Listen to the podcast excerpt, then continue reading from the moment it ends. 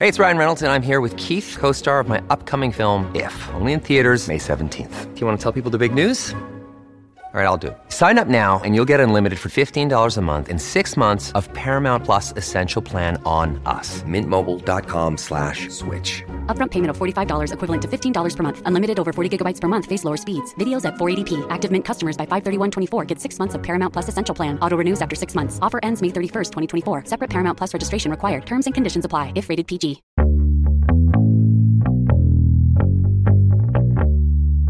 Toda ultradireita é fascista? E os neoliberais, esse pessoal que defende a precarização do trabalho, que acha justo retirar direitos sociais, será que é certo colocar todos eles no mesmo saco do neofascismo? Há pontos de contato entre o neofascismo, o bolsonarismo e o capitalismo? Mas afinal, a gente já sabe o que é o bolsonarismo? Bom, eu entrevistei o historiador Demian Melo sobre tudo isso.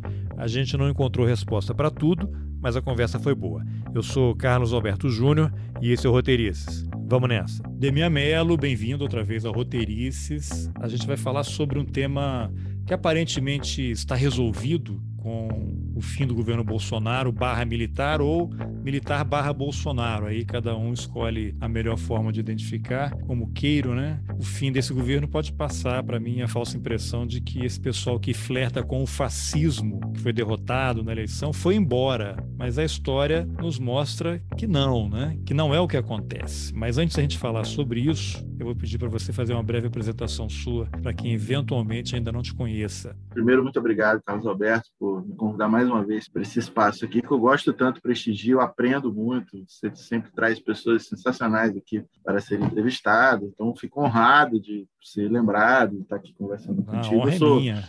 é, eu sou Demian Mello, sou professor de História Contemporânea da UF, do, do Bacharelado de Políticas Públicas. Eu pesquiso pensamento político conservador, pensamento político de direita, vamos resumir assim, o que é muita coisa junto, né? Sim. Então, acabo, acabei me dedicando em período. Essa é uma pesquisa que eu desenvolvo desde 2016, não por acaso. né? Eu venho de uma trajetória acadêmica de estudo, de estudo sobre o golpe de 64, colaborei com a Comissão Nacional da Verdade, mas acabei migrando para essa coisa da história do pensamento político, o interesse história do pensamento político, que gosto bastante disso, e tenho interesse principalmente em dois, digamos, em duas grandes tradições do pensamento político, como o pensamento político neoliberal, né, e a outra é o fascismo. É, assim, Que andam dois- de mãos dadas, né?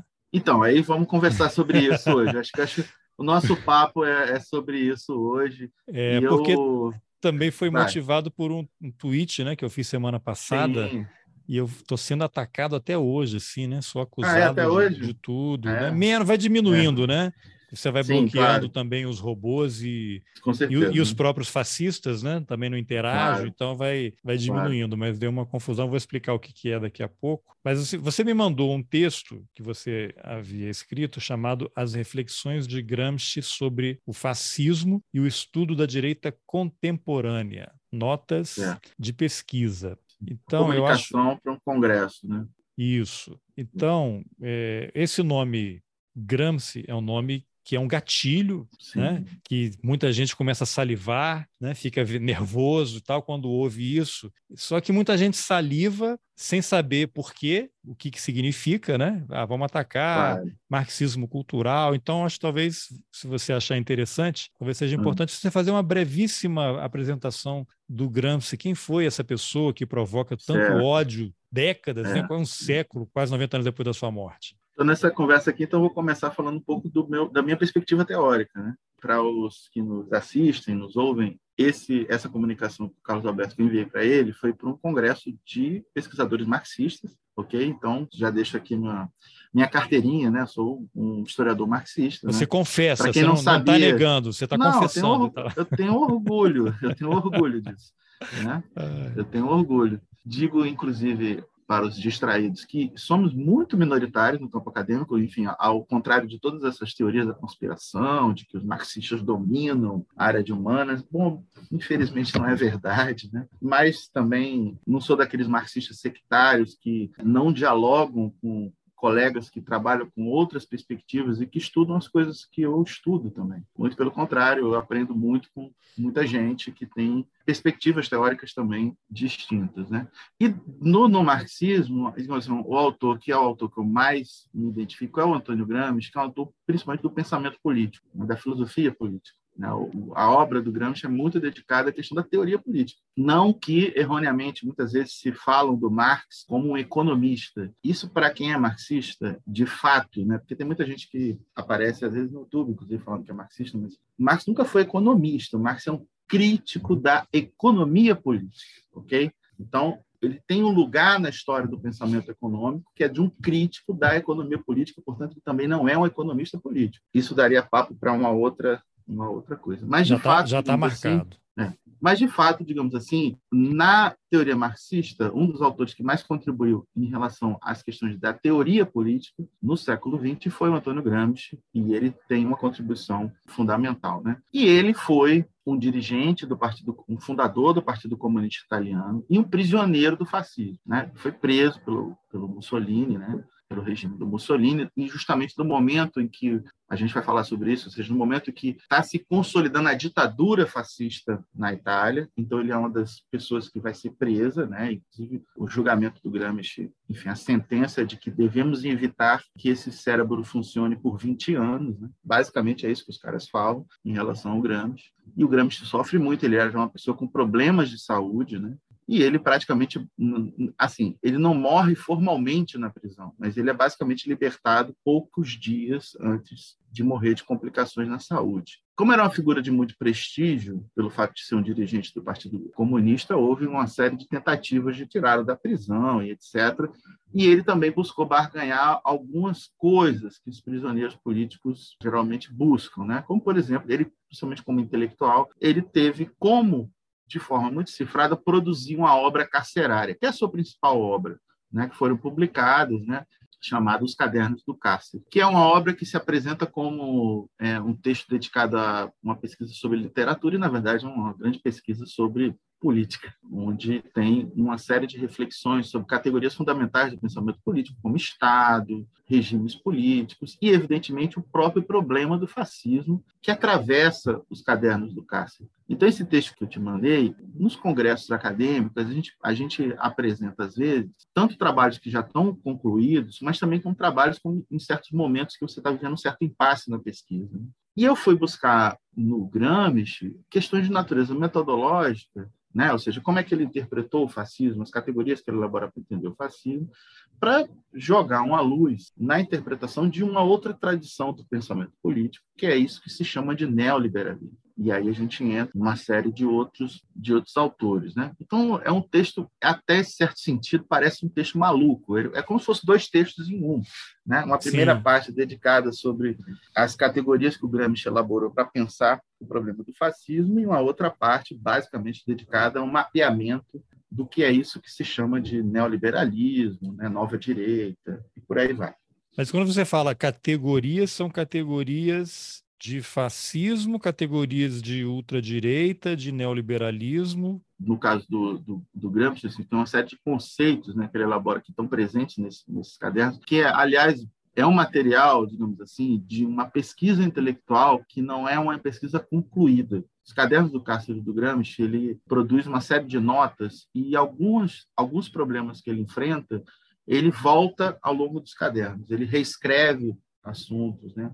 ele tem uma primeira escrita sobre, por exemplo, um conceito-chave muito importante, que é o conceito de revolução passiva. Ele fala, ele fala diversas vezes desse conceito, e à medida que ele vai reescrevendo o material, e até existem notas que ele reescreve propriamente dito, ele aprofunda na elaboração sobre elas. Então, é uma obra aberta. Você não encontra, ou seja, no que o Gramsci deixa, você não encontra, é, assim, uma teoria positiva no sentido de conceitos acabados. Tem ali sugestões de pesquisa que foi o esforço intelectual das condições muito precárias que ele teve para desenvolver. Enfim, era um, era um, sujeito brilhante, né? ele tinha é, frequentado a faculdade de letras na Universidade de Turim, tomou contato com o movimento operário, se engajou no Partido Socialista, depois participa do movimento dos Conselhos Operários, depois ele rompe com o Partido Socialista para fundar o Partido Comunista, e sempre teve um destaque de um grande dirigente intelectual mesmo, né? uma pessoa muito atenta. É um dos primeiros dirigentes da esquerda italiana a levar a sério o fascismo, antes do fascismo chegar no poder. E depois, evidentemente, o prejuízo estava Sim. dado, né? Então, Mas ele já ele é um era primeiros... um observador atento, ele estava atento. identificando aquilo que estava isso. se manifestando, isso. crescendo, falou, isso aqui vai isso. ser um problema. Isso aqui é um problema, exatamente. E, evidentemente, nas suas avaliações políticas, e mais uma vez, ele erra. Tem um certo momento ali, no iníciozinho do, do, do Mussolini, ainda como primeiro-ministro, que parecia que o governo ia cair. E ele mesmo, todo mundo achou que o governo ia cair, inclusive ele. Ele errou ok? Mas isso é, é, o período anterior da prisão. Depois que ele vai preso, aí que ele vai produzir essa obra que são os cadernos carcerários, que são uma obra muito muito importante. Uma parte dela está publicada no Brasil. Tem uma edição que é a melhor edição que foi publicada pela civilização brasileira no final do século, na virada do século 21, que é a melhor edição que a gente tem em português desse material, que foi traduzido por algumas figuras muito importantes, inclusive pelo saudoso Carlos Nelson Coutinho, que eu tive o prazer imenso de assistir algumas aulas dele, de conversar com ele, né, um dos maiores intelectuais que a esquerda brasileira teve, né, e um grande especialista de renome internacional no pensamento do Gramsci. O Carlos Nelson não era simplesmente um intelectual brasileiro, era alguém que estava inserido no campo internacional de estudos sobre Gramsci. A gente tem alguns brasileiros inseridos nesse campo, brasileiros e brasileiras inseridos nesse campo internacional. O Brasil tem um, uma importância nesse campo de estudos. Né? Alguns nomes brasileiros têm importância nesse campo. campo de... Aprendo muito com eles. Interessante né? isso. Então, eu não sou propriamente, eu não sou propriamente um especialista no Gramsci. Eu leio muito Gramsci e leio muito esses comentadores de Gramsci, entre, não só os brasileiros, mas principalmente os, aprendo com essas essas pessoas. Então, eu sempre, desde as minhas pesquisas desde a minha monografia, eu sempre usei o Gramsci como alguém que ilumina os problemas que eu estudo, como referencial teórico-metodológico. É, é nesse lugar que eu me situo. Por isso que eu acho, evidentemente, quando eu vejo a extrema-direita falando do Gramsci, assim, é, é, muito, é super engraçado. Bom, então vamos lá. Daria para dizer, o que, que você poderia dizer também, imagina, isso aqui dá, são cursos, né? Tem pessoas que passam a vida estudando isso, mas é. para um, um, público leigo, como eu, por exemplo, o que, que você pontuaria do Gramsci em relação às definições dele do fascismo? Você poderia dizer, por exemplo, quando é ou como é que ele começou a identificar que havia um movimento muito estranho, muito perigoso tomando forma e você cita no texto que você me mandou, e nem sei se daria para dizer isso, foi uma interpretação errada minha, de a, a origem do fascismo, de certa forma, está na Primeira Guerra Mundial né? ressentimentos, afetos, aquelas coisas claro. todas. O que, que você poderia comentar em relação a isso? essa análise do Gramsci? Quando ele começa a perceber que tem algo muito estranho acontecendo e que uhum. vai dar muito errado. O fascismo ele é um produto da Primeira Guerra Mundial, em certo sentido. Né? Isso, evidentemente, que todo grande campo de estudos, de pesquisa, existem controvérsias, correntes diferentes. Então, tem alguns autores que identificam as origens ideológicas do fascismo no período anterior à própria Primeira Guerra Mundial, mas eu sou daqueles né, que entendem que a Primeira Guerra Mundial é o evento-chave da história do século XX, é o evento-chave para entender a Revolução Russa, que é o evento que marca a história do século XX, e é também um evento-chave para o um entendimento do que foi o fascismo, né, que, em certo sentido, ele é um produto da guerra, mas também uma reação internacional a própria, é, digamos assim, a irradiação da Revolução Russa. Porque tem uma observação do Gramsci muito interessante, desses primeiros momentos que ele está levando a sério o fascismo, quando ele fala o fascismo é um fenômeno internacional, não é um fenômeno italiano. Do mesmo jeito que o Partido Comunista, esse partido que ele está participando da fundação, não é um fenômeno italiano. Então ele percebeu ali, isso é primeiro, digamos assim, hoje, no campo de estudos, digamos assim, as correntes mais influentes, isso é consenso.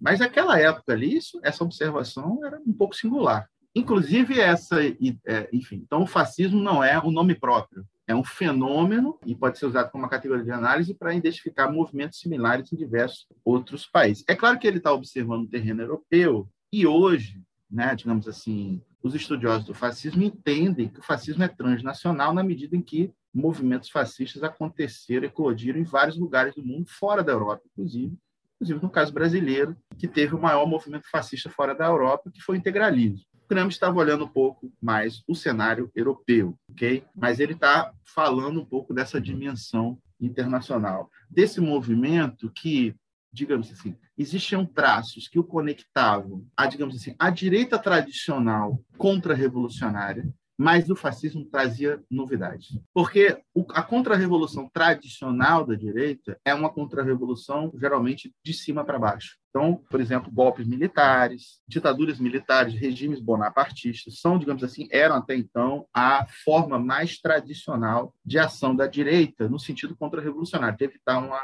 uma, uma, revolução. O fascismo é um movimento contra-revolucionário, entretanto, ele tem um, uma. A gente já teve a oportunidade de falar sobre isso, então, quer isso. dizer, ele é um movimento que mobiliza massas. Caráter mobilizador de engajamento, de mobilização permanente das massas, é o que faz com que o fascismo se distingua de outras direitas. É o que faz com que, inclusive, elites conservadoras e liberais que apoiaram o fascismo contra o comunismo o olhe como uma saída de emergência, como é a daquele autor que foi alvo do seu, do seu Twitter, né? É. que é o Von Mises, né? quando ele fala assim, ah, né, o fascismo tem um lugar na história, porque ele protegeu a civilização europeia, que, segundo o Mises, está assentado na propriedade privada. Protegeu então, contra o avanço do comunismo. Do comunismo, que é o bolchevismo. Né? Ou seja, se o cerne do projeto comunista é a abolição da propriedade privada, o fascismo foi aquela saída de emergência, foi aquela aquele método que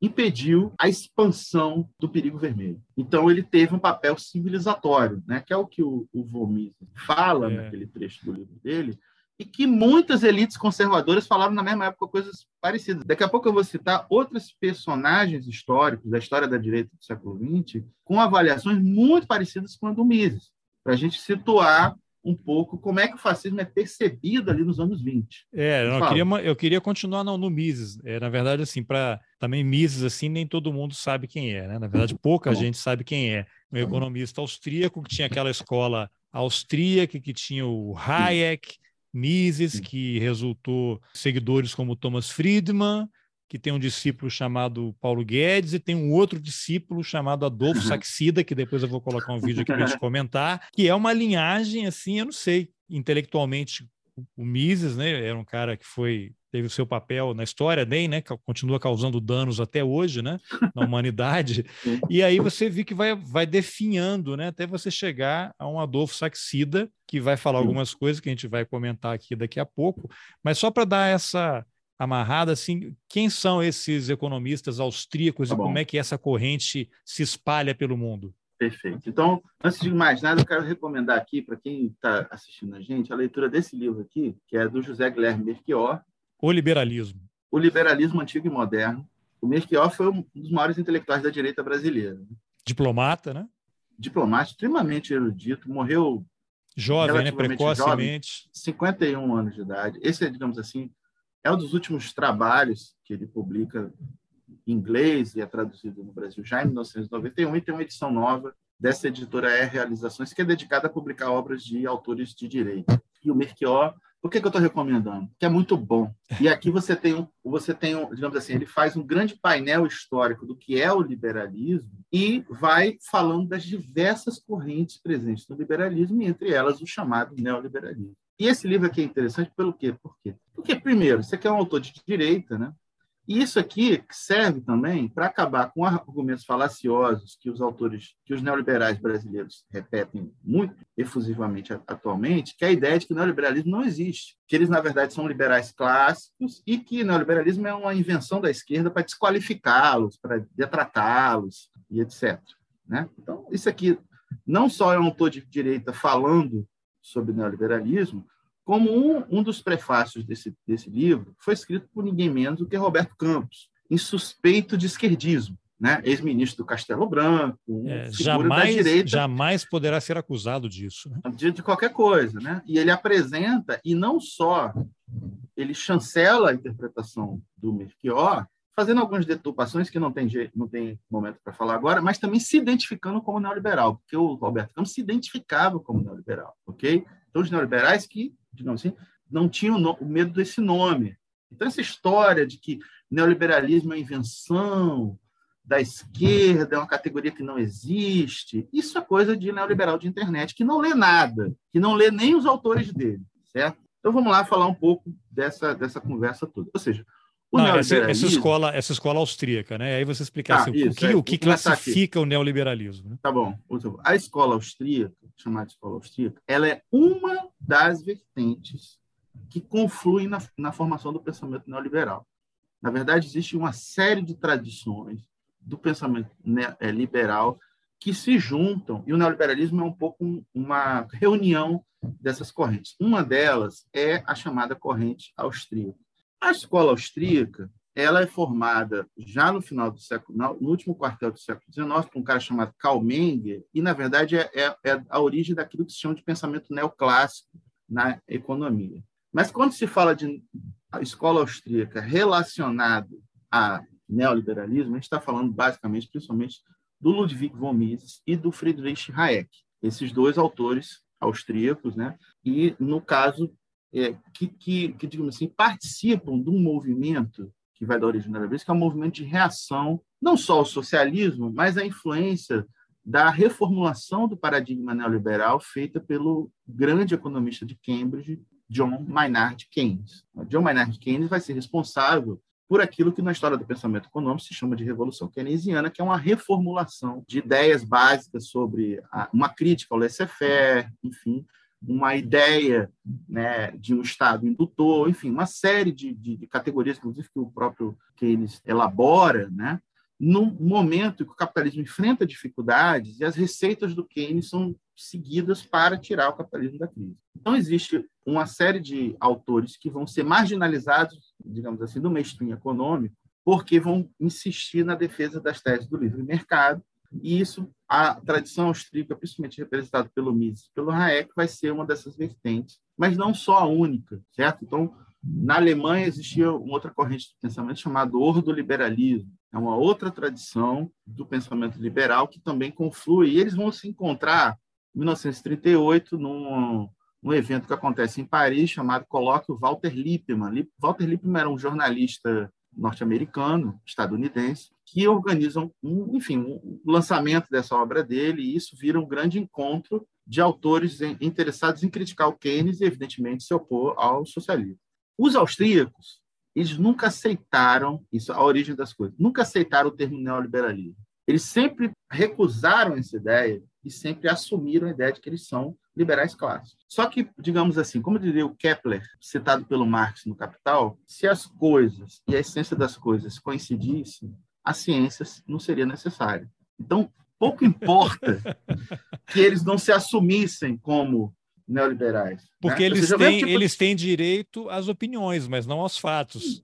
Exatamente. Tipo assim, eu estou trabalhando aqui com o neoliberalismo como um conceito para fazer uma análise deles mesmo. Então, que eles aceitem ou não aceitem, estou um pouco me lixando. Isso não é problema deles, ok? Mas, ou seja, além do ordoliberalismo desses, desses autores austríacos, tem também uma outra vertente que é muito importante no início do neoliberalismo, que são os monetaristas estadunidenses. Por isso que, só, é, digamos, gentilmente te corrigindo aqui uma coisa, o Milton Friedman, ele não é austríaco não só porque ele é americano. Não, tá? não, digo assim, ele não seguidor não da tem... escola, né? Então, mas não é. Nem ele isso. vem de uma outra tradição de defensores intransigentes do livre mercado, que é uma tradição do pensamento econômico estadunidense. Ele é um representante dessa tradição, que é conhecido como monetarismo. Então tem ele, tem o Gary Becker e, e enfim, e uma série de outros e outros autores. Então, só para chamar a atenção é o seguinte, porque depois da Segunda Guerra Mundial, esse povo todo se reúne num negócio chamado Sociedade de Montpellerin, que não é nada de uma teoria da conspiração, não, tá? É uma sociedade de altos estudos, ok? De gente interessada em promover. Não é uma sociedade secreta, né? Não é nada de sociedade secreta, nada, enfim. Essa, essa história, ela não tem nada de secreto, ela está toda, digamos assim, eu sempre gosto de falar isso, tem nada de conspiração, está tudo na internet. Então, em 1947, por iniciativa do Hayek, se reúne uma série de intelectuais para promover uma reação à influência do Keynes. Influência do Keynes que tinha morrido já em 1944, influência do Keynes na arquitetura institucional do sistema econômico capitalista depois da Segunda Guerra Mundial. Né? É sob a inspiração do Keynes que é criado o Fundo Monetário Internacional, o próprio Banco Mundial que vai ser criado depois, o chamado sistema de Bretton Woods. Eles são evidentemente anticomunistas, como Keynes também era. aliás, ao contrário do que esses bobocas falam aí, ok? Mas eles também eram contra lá a vigência do paradigma keynesiano. E eles pregam no deserto durante décadas, eles são marginalizados, eles, eles, eles têm um ressentimento, ou seja, que, que isso quer dizer? É é que em Harvard, em Princeton, em Cambridge, ou seja, nos principais centros intelectuais do mundo capitalista, o que vige é a influência keynesiana, não a deles. Ninguém leva ele muito, essa, essa galera muito a sério, até que, nos anos 70, eles se apresentam como aqueles que podem solucionar a crise. E aí o neoliberalismo deixa de ser uma história de um, uma corrente de pensamento marginalizada e começa a ser aplicado como experiências concretas de política econômica em vários governos do mundo, sendo o primeiro deles a ditadura do Augusto Pinochet, antes da chegada ditadura do Augusto Pinochet que, digamos assim, o Paulo Guedes adora, né? Não, não, Mas só, não só ele, né? Não só ele. Não, não só, só, ele. ele né? Agora, como é que a gente poderia definir? Também... Antes de Reagan Thatch, é isso. Antes de Reagan Thatch já tinha Pinochet colocando claro. isso em, em prática. Para os leigos, Vamos como é que você definiria assim, neoliberalismo? Para quem não entende o que é, quais hum. são os principais pontos que caracterizam o neoliberalismo? Tá bom. Então, eu vou fazer aqui uma definição, tentando, em primeiro lugar, diferenciar o que é liberalismo e neoliberalismo. Por que, que faz sentido falar de neoliberalismo? Um ponto, Michel Foucault ele tem uma contribuição muito grande na história da, digamos assim, da reconstituição desse pensamento. Ele tem um, um curso que foi publicado, está no Brasil, publicado no Brasil há alguns anos, chamado Nascimento da Biopolítica, e ele observa que as ideias neoliberais têm origem num autor do século XIX chamado Herbert Spencer, que está muito associado ao chamado darwinismo social. E isso é uma grande sacada do, do, do Michel Foucault, porque é por aí mesmo que a gente entende. Mas aí vai valer a pena identificar o que, que o Spencer introduz de novidade na história do pensamento liberal. Vou voltar para o Adam Smith. O Adam Smith é sensacional, tá? Todo mundo tem que ler Adam Smith, todo mundo. E, e alguém chegar para você e falar, ah, eu sou marxista, mas nunca li Adam Smith, Desconfie. Tem que ler. Tem que ler o Adam Smith. É um autor brilhante. O Adam Smith reconhece que a sociedade, que ele chamava de sociedade comercial, ele não usa o termo capitalismo, porque nem o Marx usou o termo capitalismo. Tá? Sociedade comercial é uma sociedade de interesses antagônicos. Essa ideia de classes sociais está no Adam Smith. Isso não é invenção do socialista e que os interesses das classes são antagônicos. Está lá no Riqueza das Nações, capítulo 8, dos salários. Leiam lá. Então, esse de luta de classes não, não, não foi o Marx que inventou. De jeito nenhum. Inclusive, a palavra luta de classe vem dos historiadores liberais da Revolução Francesa, historiadores franceses liberais da Revolução Francesa. O Marx e os socialistas retiram desses autores e, evidentemente, vão reelaborar essa ideia. Mas o Smith não só identificava que essa sociedade comercial uma sociedade que existe interesses antagônicos, como também aí eu entro na parte, digamos assim, ética do Smith, que é o que? A utopia liberal. O Smith, quando ele fala de mão invisível, quando ele fala da. Por exemplo, ele, ele faz um elogio ao egoísmo. O Smith fala, tem uma passagem clássica da Riqueza que ele fala assim: não é da benevolência do padeiro nem do cervejeiro que você vai conseguir o seu jantar. É do egoísmo deles. É porque o, cervejeiro e o padeiro estão interessados no interesse deles. Eles querem o que seu? O seu dinheiro. E você também. Você que quer cerveja e pão, você está interessado em cerveja e pão. Você, então é uma troca entre interesses no espaço do mercado. Mas qual é a utopia do Smith? É que a vigência dessa ideia de livre mercado, governo limitado, interferindo só nas áreas que seriam importantes, etc., isso vai gerar um bem-estar geral. O Smith pressupõe que a aplicação dessas regras beneficiaria, evidentemente, desigualmente as pessoas. Ele não é um comunista, ele não está querendo abolir as classes sociais. Né? Mas, digamos assim, o pobre ficaria menos pobre, o rico ficaria mais rico, etc. Ou seja, a ideia de prosperidade. O Herbert Spencer ele vai introduzir a ideia de que tem gente que vai se ferrar e tudo bem, ok? Olha ele vai introduzir essa noção. A história é essa. Então essa competição vai ter gente que vai vencer e vai, vai ter gente que vai ferrar. A questão é ética. Qual é a ética do Spencer? É o darwinismo social, é esse? Darwinismo social. É o darwinismo social. O darwinismo social tem, digamos assim, ele foi produzido por diversas vertentes do pensamento no século XIX. Uma delas é o liberalismo. Quem fizer dinheiro sobrevive, quem não fizer, tchau. É, e você, você, ou seja, ok. Então o, o, o Herbert Spencer introduz essa lógica cínica, essa lógica da competição, da sobrevivência dos mais aptos. Ele pega lá do, do Darwin, né, e aplica à sociedade. Né? Você não é o único a fazer isso e aplica na sociedade. O Spencer ele é de qual escola? Então, ele vem, ele, enfim, é, é a tradição britânica. Ele vai ser um crítico de uma vertente do liberalismo inglês que é chamado utilitarismo, onde aparece a grande figura, enfim, tem o James Mill, tem o, o Jeremy Bentham, mas principalmente o John Stuart Mill. John Stuart Mill para os austríacos, por exemplo, é o capeta. Eles acusam basicamente. É o comunista o John... capeta. Exatamente. Olha aqui, vamos lá. Por que, por que o John Stuart Mill? E aí eu quero localizar, digamos assim, como o neoliberalismo se insere numa vertente autoritária do pensamento liberal. Tipo assim, as metanarrativas liberais, o que, que elas fazem? Elas falam que a democracia é quase que um resultado lógico do liberalismo. Ou seja, o desenvolvimento do liberalismo deu na democracia. Isso não tem base histórica. Vários autores liberais foram contrários à democracia, foram contrários à extensão do sufrágio universal mas alguns foram favoráveis à extensão do sufrágio universal. E o mais lembrado é o John Stuart Mill. Então, quero chamar, atenção para isso. Ele vai, o, o, o John Stuart Mill é, é tratado como um autor socialista por essa vertente neoliberal. Olha o que o Mises fala no livro da Liberalismo segundo a tradição clássica dele. Né? Ele fala: John Stuart Mill é um epígono do liberalismo clássico, e especialmente seus últimos anos, sob a influência de sua mulher, que era Harriet Taylor, uma grande feminista, é com poucos compromissos com o liberalismo. Né? Então, os Mises retiram, você quer desqualificar a presença do Stuart Mill na tradição liberal. Aí ele fala assim: ele aos poucos escorrega para o socialismo e é iniciador de uma refletida confusão entre ideais liberais e socialistas, que resultaram na queda do liberalismo inglês, no solapamento do padrão de vida do povo inglês, que é nossa senhora. Enfim. Enfim, o Mills são, era um infiltrado, era um comunista infiltrado no liberalismo. Ele basicamente fala que as, as ideias socialistas principais estão no Mill.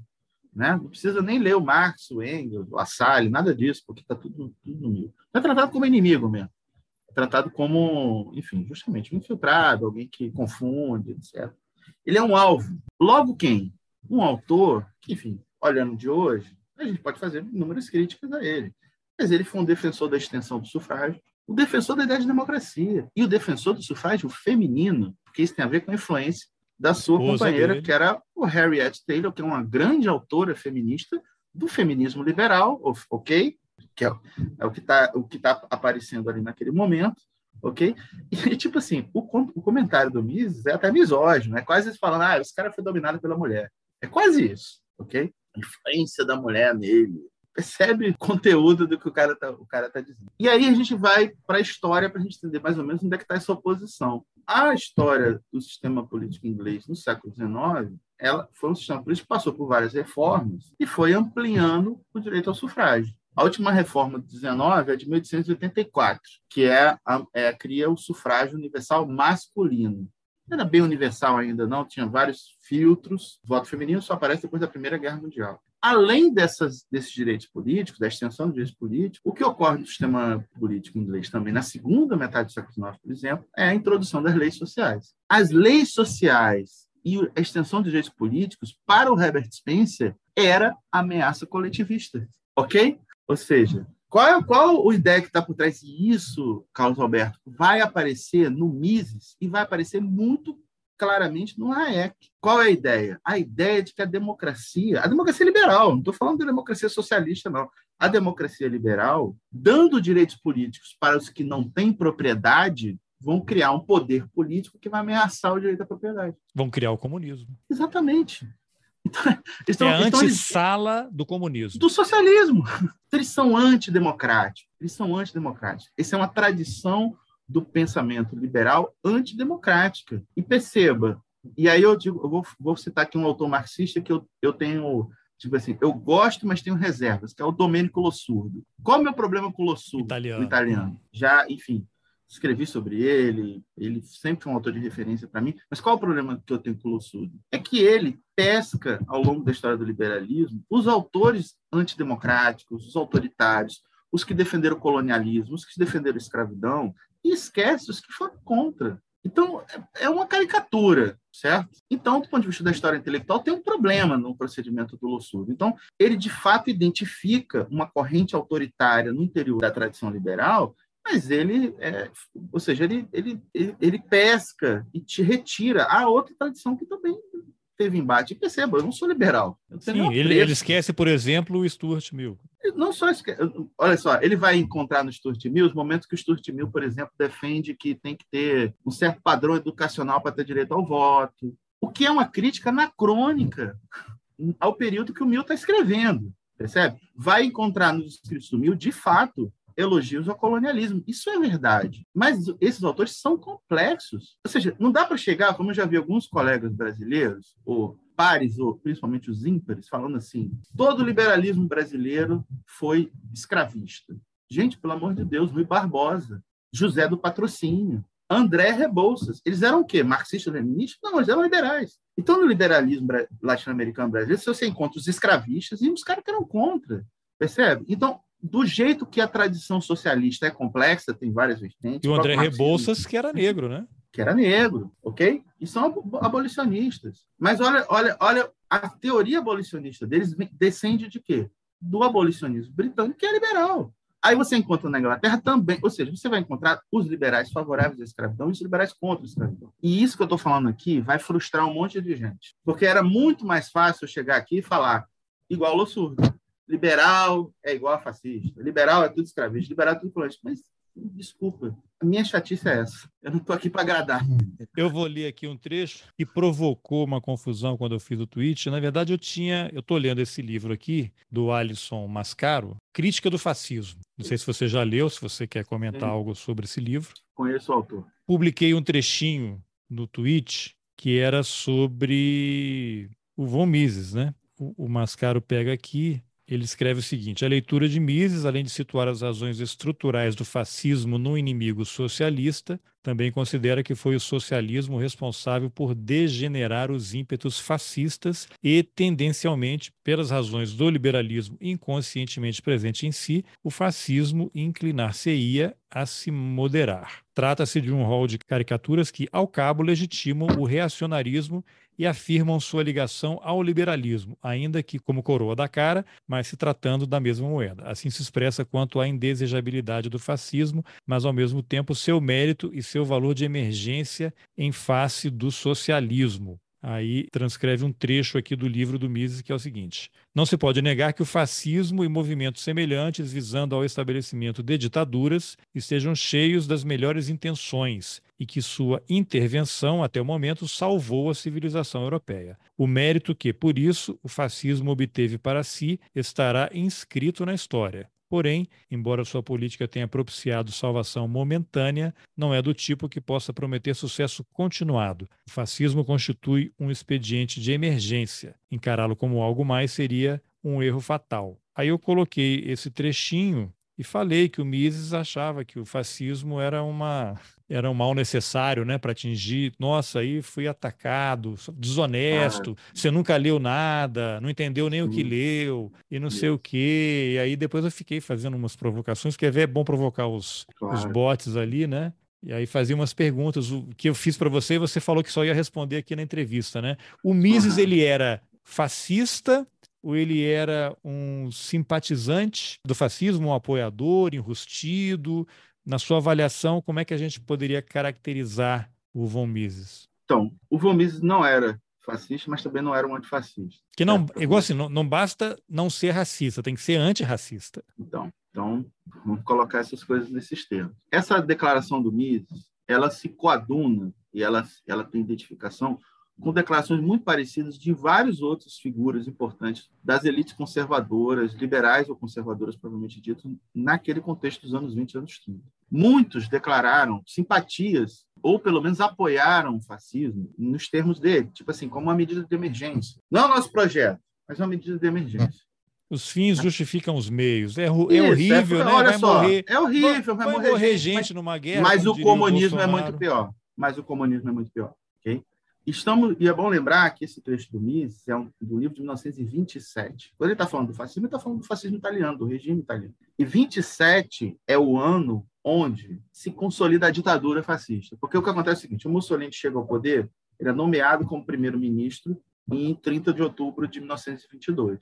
Então, ele faz primeiro uma, um, um, gabinete que tem os fascistas e vários setores de, de outras direitas italianas. Com o tempo, enfim, não dá para contar, retomar o fio dos acontecimentos, mas acontece um processo de escalada e principalmente depois de 1924, acontece um processo de fascistização e de fechamento do regime até que se consolida a ditadura fascista propriamente dita, que é justamente entre 26 e 27. Aliás, nos primeiros anos do Mussolini no poder, a política econômica praticada era livre-cambista.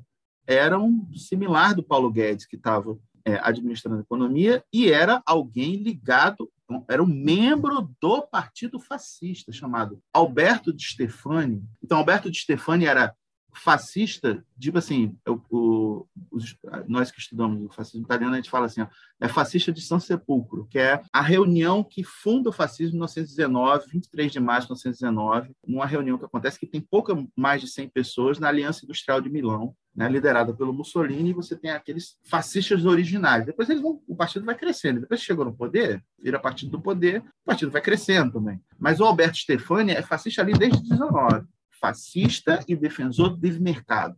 Ele é o ministro da Fazenda entre todo esse primeiro momento até 1925, o ministro da Fazenda é o Alberto Stefani, e a política era livre cambista. Isso é muito importante de ser dito, porque depois o fascismo vai ficar muito identificado com o corporativismo e com um desenho de regime político onde há, de fato, uma grande intervenção do Estado na economia, que foi, olha a coisa importante para isso, que foi uma tendência geral do capitalismo, não é uma característica particular do fascismo. O capitalismo, de forma geral, principalmente depois de 1929, ele tendeu a ter um ativismo estatal maior. Isso está no New Deal nos Estados Unidos. Isso está no fascismo italiano. Ou seja, quando o Hitler chega no poder, o Hitler chegou ao poder quanto? Em 1933. Ele já chega no momento em que o paradigma vigente no mundo capitalista é planejamento econômico, é intervenção do Estado na economia, é criação de empresa estatal. Ele já chega. Mas o Mussolini não. O Mussolini tem um primeiro momento onde a prática econômica era liberal. E olha aqui o que o Mussolini fala. Isso é um livro que eu estou escrevendo. Olha o que Mussolini fala em novembro de 1921. Abre aspas. Está na, nas obras completas do Mussolini. Na economia, somos abertamente antissocialistas. Não me arrependo de ter sido socialista. Como se sabe, Mussolini foi do Partido Socialista. Cortei os laços com o passado. Não tenho saudade. Não se trata de entrar no socialismo, mas de sair dele. Em matéria econômica, somos liberais, porque acreditamos que a economia nacional não pode ser confiada a órgãos coletivos e burocráticos após o experimento russo, está falando da Revolução Russa, da União Soviética, chega de tudo isso. Eu devolveria as ferrovias e os telégrafos a empresas privadas, porque o presente dispositivo é monstruoso e vulnerável a todas as partes. Isso está na obra completa do, do Mussolini. E é exatamente isso que o Alberto de Stefani vai praticar na economia. Ele vai privatizar uma série de empresas, vai transferir empresas públicas para o controle privado e ele vai fazer uma espécie de reforma da Previdência, com o sistema de pensões. E pensa bem, o país que tinha saído da guerra, a questão das pensões era fundamental, porque tem umas famílias ali de pessoas que tinham morrido na guerra. Então, ele passa isso para o controle dos bancos privados. Essa é a política econômica originária ali. E não estamos falando de uma aliança, digamos assim, do Mussolini com um liberal. O cara, o Albert era fascista, percebe? Mas eles ali, ou seja, a ideologia fascista, ele não tinha se identificado completamente com o estatismo. Não, pelo contrário, estava identificado com essa visão liberal, que era a visão tradicional das direitas italianas que vinham desde sempre. Então, esse é um ponto muito, muito importante. E sem falar de várias figuras fundamentais das elites políticas italianas que eram liberais e conservadoras e que apoiaram a chegada do Mussolini ao poder para combater o perigo vermelho, para combater o movimento operário, para combater a esquerda, a possibilidade da revolução mesmo que a revolução na Itália tenha fracassado, porque houve um contexto revolucionário na Itália entre 1919 e 1920. Ficou conhecido na história da Itália como o Biênio Rosso ou o Biênio Vermelho. Uma série de ocupações de fábrica, de uma situação quase que insurrecional e muito inspirada, evidentemente, na Revolução Russa. Só que esse movimento fracassou. O final do Biênio Vermelho inaugura-se o chamado Biênio negro, que é justamente o biênio fascista, que é a ascensão do violento movimento fascista que tem como alvo principal o Partido Socialista Italiano, que era uma das maiores organizações operárias do mundo, né? que era extremamente enraizada na sociedade italiana e é alvo de uma violência que vai devastar esse Partido Socialista.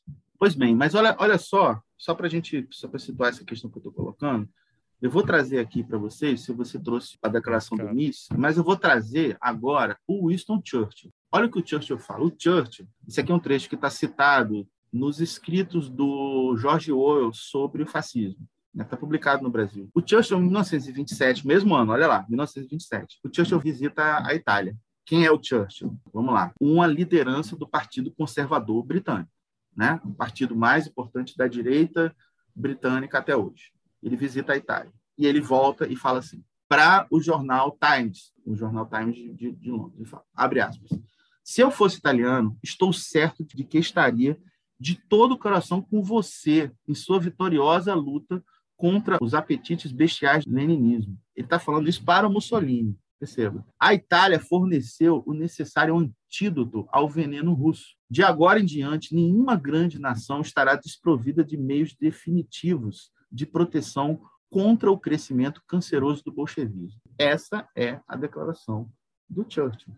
Isso é muito parecido com o que o Mises está falando. Ou seja, os caras descobriram a forma de a gente lidar com o bolchevismo, de acabar com essa praga que é a possibilidade da revolução. Aí, aí você me pergunta, então o Churchill era fascista? Era não. exatamente. Você não pode dizer então, isso. É isso. Mas é isso que eu estou falando. Tem um, um, grande historiador sobre fascismo chamado Robert Paxton, que tem um livro chamado Anatomia do Fascismo. É um livro sensacional. Infelizmente, nunca mais foi reeditado. Então, a gente só tem uma edição de 2007. Quando você vai na estante virtual atrás, está mais de 300 reais para comprar. Mas é um dos melhores textos que a gente tem no Brasil. Por, pelo amor de Deus, reeditem esse livro, que ele é sensacional. Certo? E Robert Paxton não é um marxista, ok? Não é assim as coisas, sacou? Não, mas ele é um historiador extremamente importante, estudioso, pesquisador sensacional do fascismo. E ele comprova no livro dele que sem a colaboração das elites políticas tradicionais, conservadoras e liberais, os fascistas não teriam chegado no poder nem na Itália nem na Alemanha.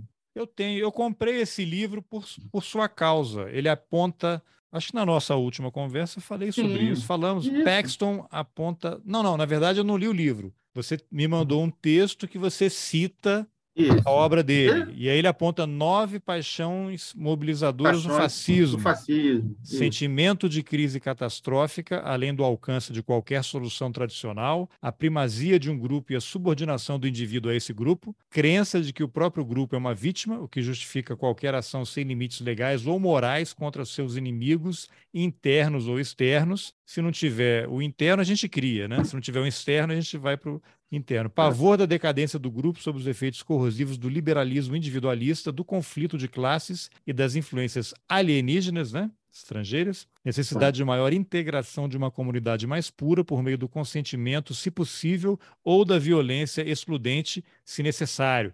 Necessidade da autoridade dos líderes naturais, culminando num chefe nacional que é o único capaz de encarnar o destino do grupo. Acabamos de mandar para casa um presidente assim, né?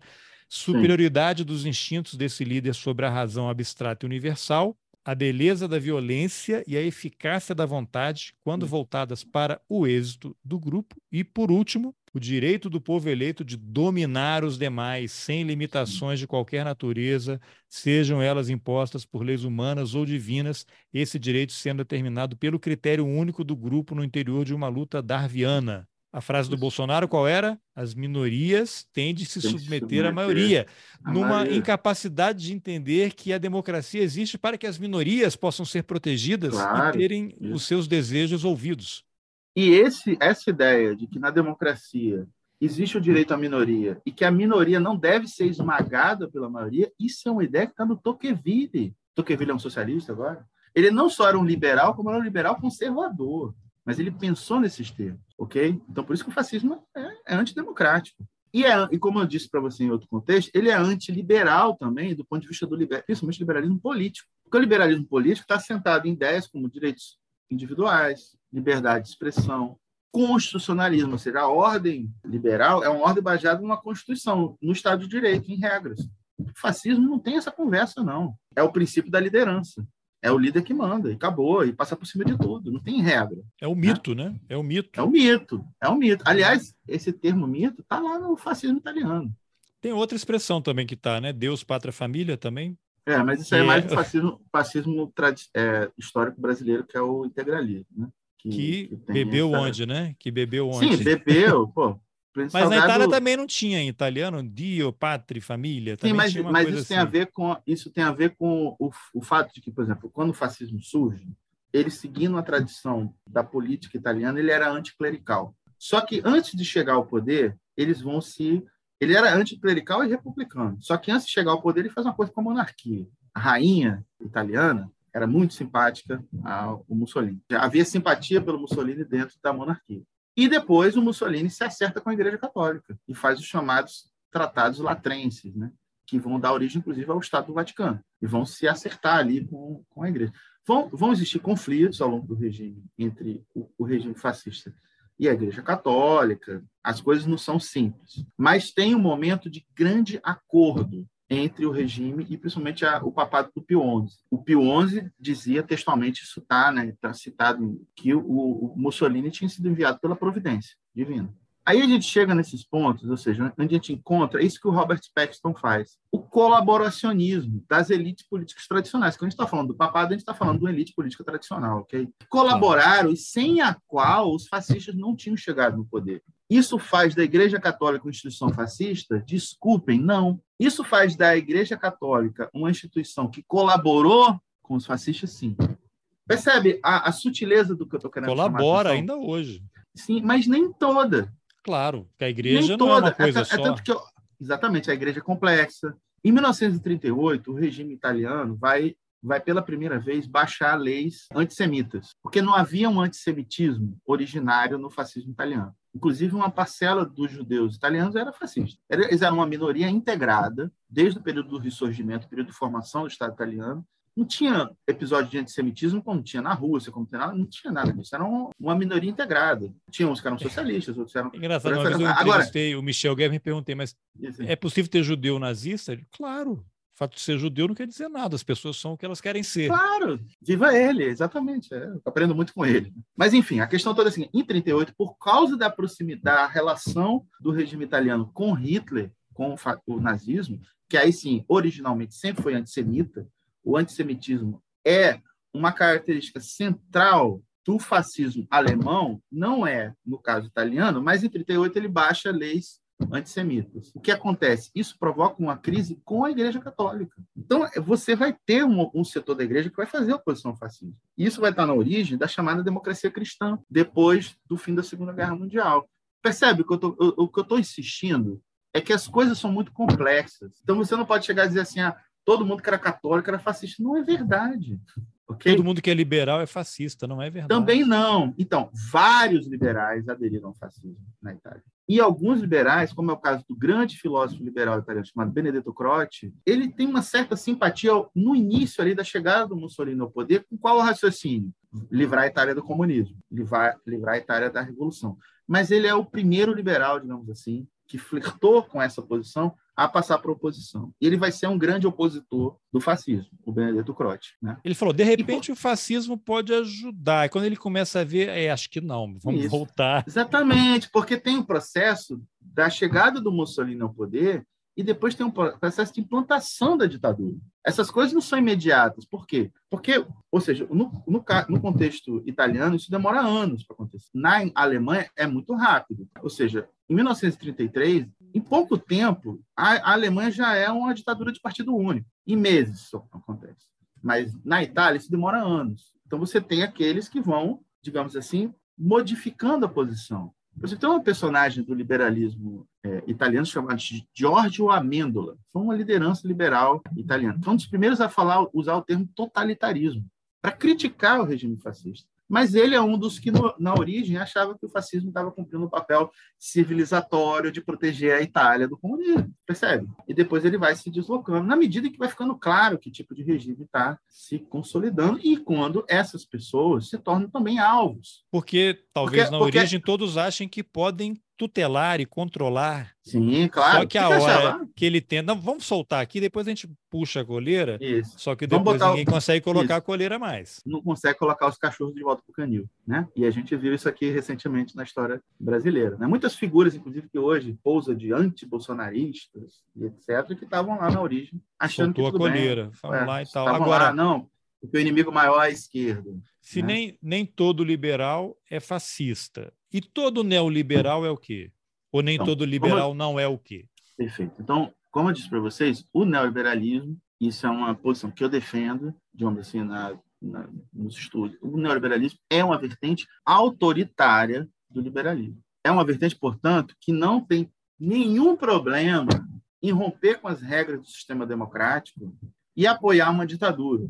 Aí sim, ela, aí sim caberia naquela frase. Tudo bem, a gente pode ter aqui uma ditadura de uns 20 anos, porque depois a gente vai ter algo melhor. Claro. E aí a gente tem, por exemplo, no caso do Hayek, que é um autor, assim, falando a coisa dos, dos austríacos, voltando para os austríacos, né? Mises e Hayek. Mises é, sério, é uma porcaria, assim. Um cretino. Ih, rapaz, você vai estampar é, um bueiro é um agora cretino, aí ao falar isso. É um cretino, é um cretino qualquer. Depois a gente pode até faltar, falar um pouco dele e tal, isso aqui. O Hayek é bem mais sofisticado. Eu li talvez, mais. Eu, talvez mais perigoso até. Sem, sem dúvida nenhuma. Sem dúvida nenhuma. Ok? Então tem, temos que respeitar os inimigos, certo?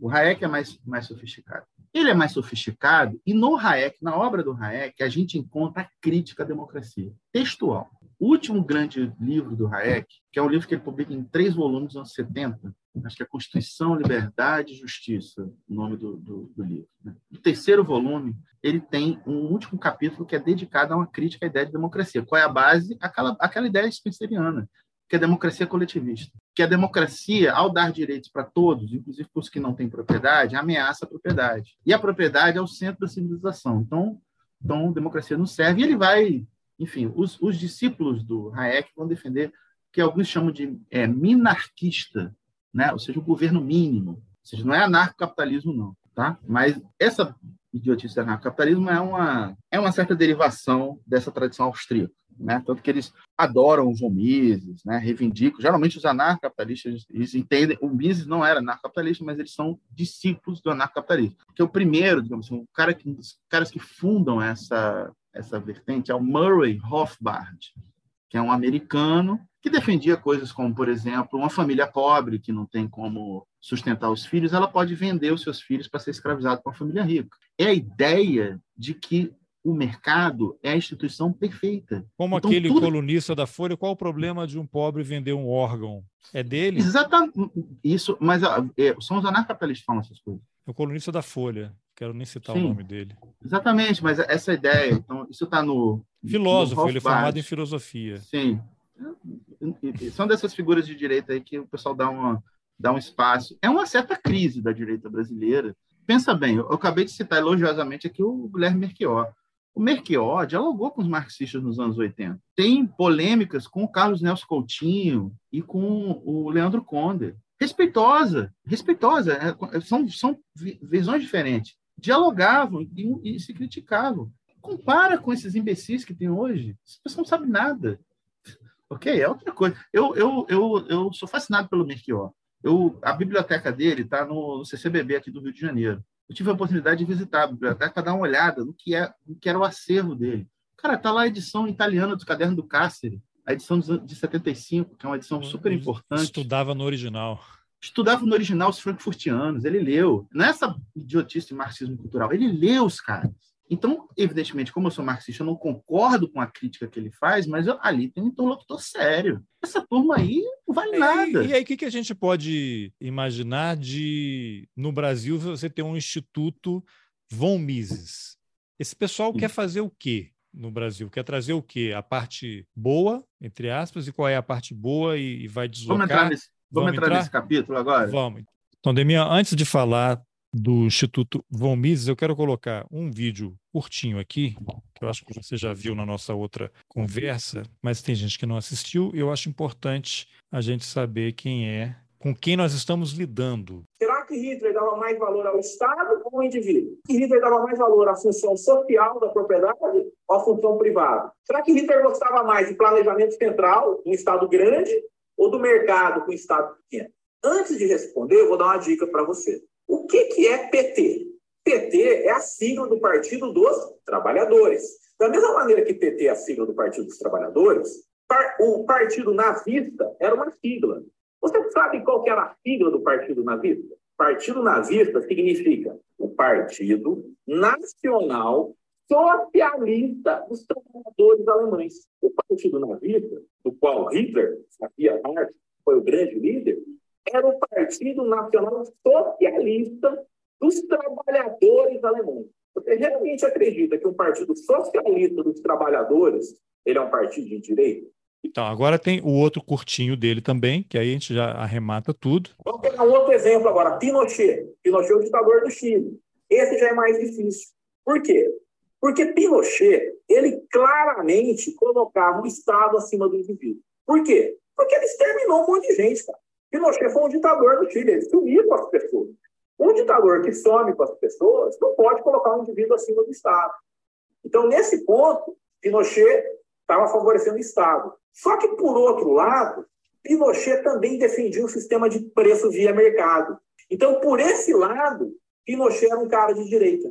Então, Pinochet já é um cara mais difícil de enquadrar no esquema que eu coloquei aqui. Por quê? Porque, por um lado, ele colocava o Estado acima do indivíduo. Então, desse jeito, ele é um esquerdista, porque ele coloca o Estado acima do indivíduo, da liberdade individual. Mas, por outro lado, Pinochet queria um sistema de preço via mercado, ele queria propriedade privada. Na parte econômica, Pinochet era de direita. Na parte política, era de esquerda, porque colocar o Estado acima dos outros é um cara de esquerda. Mas na parte econômica, Pinochet era de direita. Isso, bebe, bebe alguma coisa aí. Agora, as pessoas que estão só no podcast, muitos já devem ter ouvido, porque em vários episódios eu, eu faço questão de colocar esse vídeo. Esse é o Adolfo Saxida, que aparentemente é um cara, eu acho que ele se formou na, não sei se foi na UNB, mas ele é servidor do IPEA e ele é uma cria aí do, do Paulo Guedes, não sei se ele surgiu no Instituto Milênio, Von Mises, ele se tornou secretário de Política Econômica do Ministério da Economia, do Paulo Guedes, e depois ministro de Minas e Energia. Hum. Agora, eu estou em dúvida se ele foi aluno de faculdade, universidade pública. Eu pergunto, como é que vocês, professores comunistas, podem ser tão incompetentes de, de formar pessoas assim? E, e, aí eu fico até. Tenho dificuldade de, de articular uma pergunta para te pedir uma observação, já foram vários episódios eu, que várias pessoas falaram posso, sobre isso. Eu posso fazer comentários a partir dessa, desse show de boçalidade aí do, desse sujeito, né? Primeiro eu vou começar, enfim, pegando os dois jeitos. Primeiro, ele faz toda a argumentação baseada no nome do partido do Hitler. Eu sempre tive uma piada sobre esse tipo de argumento, que é o seguinte: quando você encontra, quando eu falar para ele, quando ele encontrar um cavalo marinho, ele cavalga, porque é um cavalo, né, cara? Né? Ele deve você achar pega que o peixe... um tubarão martelo e tenta martelar o martelar macaco prego. Macaco e o, prego. E o peixe, e o peixe boi? O peixe boi é Come claro grama? que é um, Come grama? É um, é um cruzamento de uma tilápia com uma vaca. Né? É óbvio que é, porque é um peixe boi, né? Ou seja, ele vai lá e pegar o nome e falar que é de esquerda. Enfim, isso é um idiotice completo. Eu, durante muitos anos, eu usava essa piada em aula, quando aparecia esse argumento. Só que depois eu percebi que não adianta só fazer piada, é preciso ter uma argumentação para desconstruir essa ideia. Que a piada o cara vai ficar furioso com você e claro, vai se vai radicalizar. Exatamente. O que acontecia geralmente é que o aluno que vinha com essa ideia, e todo mundo ficava rindo dele, porque ele vinha com essa ideia. Ele não aparecia Mas na aula questão... seguinte. É, ou aparecia, ficava irritado. Então, a questão toda é o seguinte: o termo socialismo na, no ambiente cultural alemão era uma palavra em disputa. O Otto von Bismarck falava de socialismo de Estado. O, o Otto von Bismarck reprimiu o Partido Socialista, que era o Partido Social Democrata alemão. Proibiu por mais de 10 anos. O Oswald Spengler, que foi um filósofo conservador alemão, que faz parte, inclusive, da chamada Revolução Conservadora, ele escreveu um livro chamado Socialismo e Prussianismo, onde o centro da argumentação dele é exatamente aquela que o Hitler vai usar depois, a ideia de que o socialismo é uma instituição germânica e que os marxistas subverteram essa ideia de socialismo, dando esse conteúdo internacionalista. Mas, antes de tudo isso, lá no Manifesto Comunista do Marx e Engels, todo mundo que pegar o Manifesto Comunista, qualquer um pode baixar o PDF pelo Google, você vai ter a terceira parte, onde o Marx e Engels estão fazendo críticas a várias outras correntes que falam de socialismo. A primeira que eles falam é o que eles chamam de socialismo reacionário, ou socialismo feudal. Ou seja, aqueles que eram contrários ao capitalismo por nostalgia do mundo anterior, do mundo feudal, pela sociedade das corporações de ofício. Então, a palavra socialismo, no contexto do ambiente cultural alemão, estava em disputa. Então, é por isso que eles vão colocar essa palavra no, no nome do partido do Hitler. Mas como é possível Para que alguém hoje, hoje... Porque, porque se trata... Porque, isso. Seja, mas se você for nos austríacos, você, aí você vai encontrar. Eles sempre repetiram essa baboseira. No Caminho da Servidão, que é o livro, que é o panfleto mais famoso do Hayek, que é de 1944, ele basicamente fala que socialismo e nazismo é a mesma coisa. Assim, o Bolsonaro falava, ele falou. Né? Então, assim, você tem pessoas que, que, que significa isso? Em, você com educação formal, mostra que educação formal não quer não significa tanta coisa assim. Claro. Mas assim, como é que uma pessoa que está sobrevive? Eu, eu, onde é que está o darwinismo social que não eliminou uma pessoa desse jeito? É um pouco de, é um pouco de certeza da impunidade. Porque perceba, a, a argumentação da extrema-direita era toda baseada em visões simplificadas sobre o mundo. Não, porque, mas esse, esse, não é nem argumento, isso que ele fala não faz sentido, mas ele acredita. E ele está formando que, olha pessoas. Só, deixa, eu, deixa eu citar outro liberal aqui, que foi simpático não só ao fascismo italiano, tá? Foi simpático ao nazismo. É a figura chamada David Lloyd George. David Lloyd George era o líder do Partido Liberal da Inglaterra. Em 1938, ele viaja para a Alemanha, volta e volta falando que ele nunca viu o povo mais feliz no mundo. E faz uma carta que é publicada no jornal londrino, que eu não tenho certeza se é o Guardian ou se é o Times, onde ele faz um elogio ao regime do Hitler. Ele foi à Alemanha e pegou, entrou numa, passi... numa motociata do Bolsonaro e voltou é, maravilhado. Exatamente. Mas a questão toda é o seguinte: como é que essa coisa pode ser de esquerda e as elites conservadoras capitalistas apoiaram isso contra o comunismo? Olha só, não só foi a burguesia alemã que se comprometeu com o nazismo, que toda ela se comprometeu. Depois que Hitler chega no poder, as grandes corporações, os grandes grupos econômicos alemães apoiam o regime de Hitler. Primeiro porque ganham dinheiro com isso. Mas não só ele, o Henry Ford, que era um antissemita nojento, ele apoia Hitler.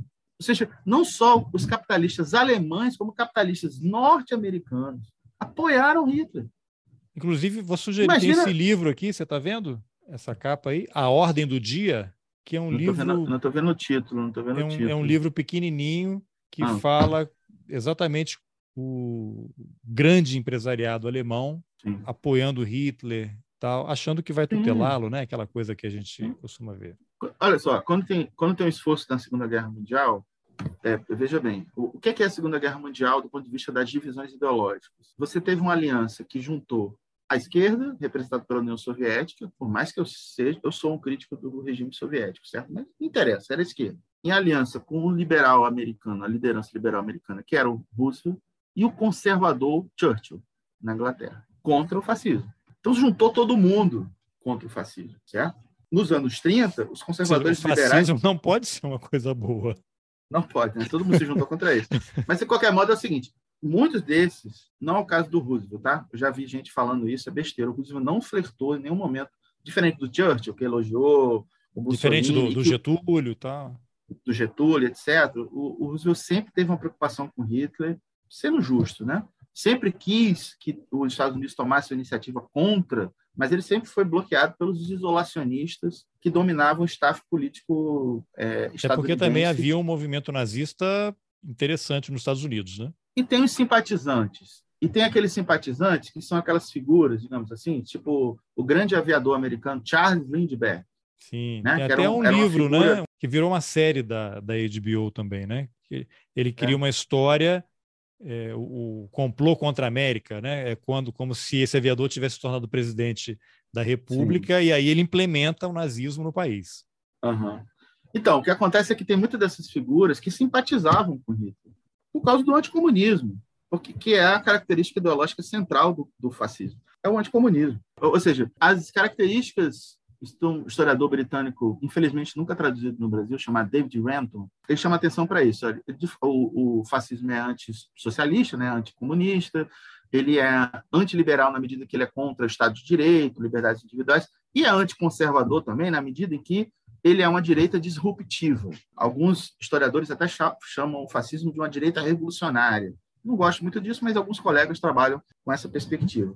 Mas, na história concreta, liberais e conservadores, no final das contas, em muitos casos, se aliaram com os fascistas contra a esquerda. Né? Ou seja, na prática, jogaram os princípios ideológicos para o espaço, tipo o Lloyd George, tipo os liberais italianos, tipo os conservadores alemães, porque o inimigo a ser combatido mais importante eram os comunistas, eram os social-democratas, socialistas. E é justificável. Então tinha isso.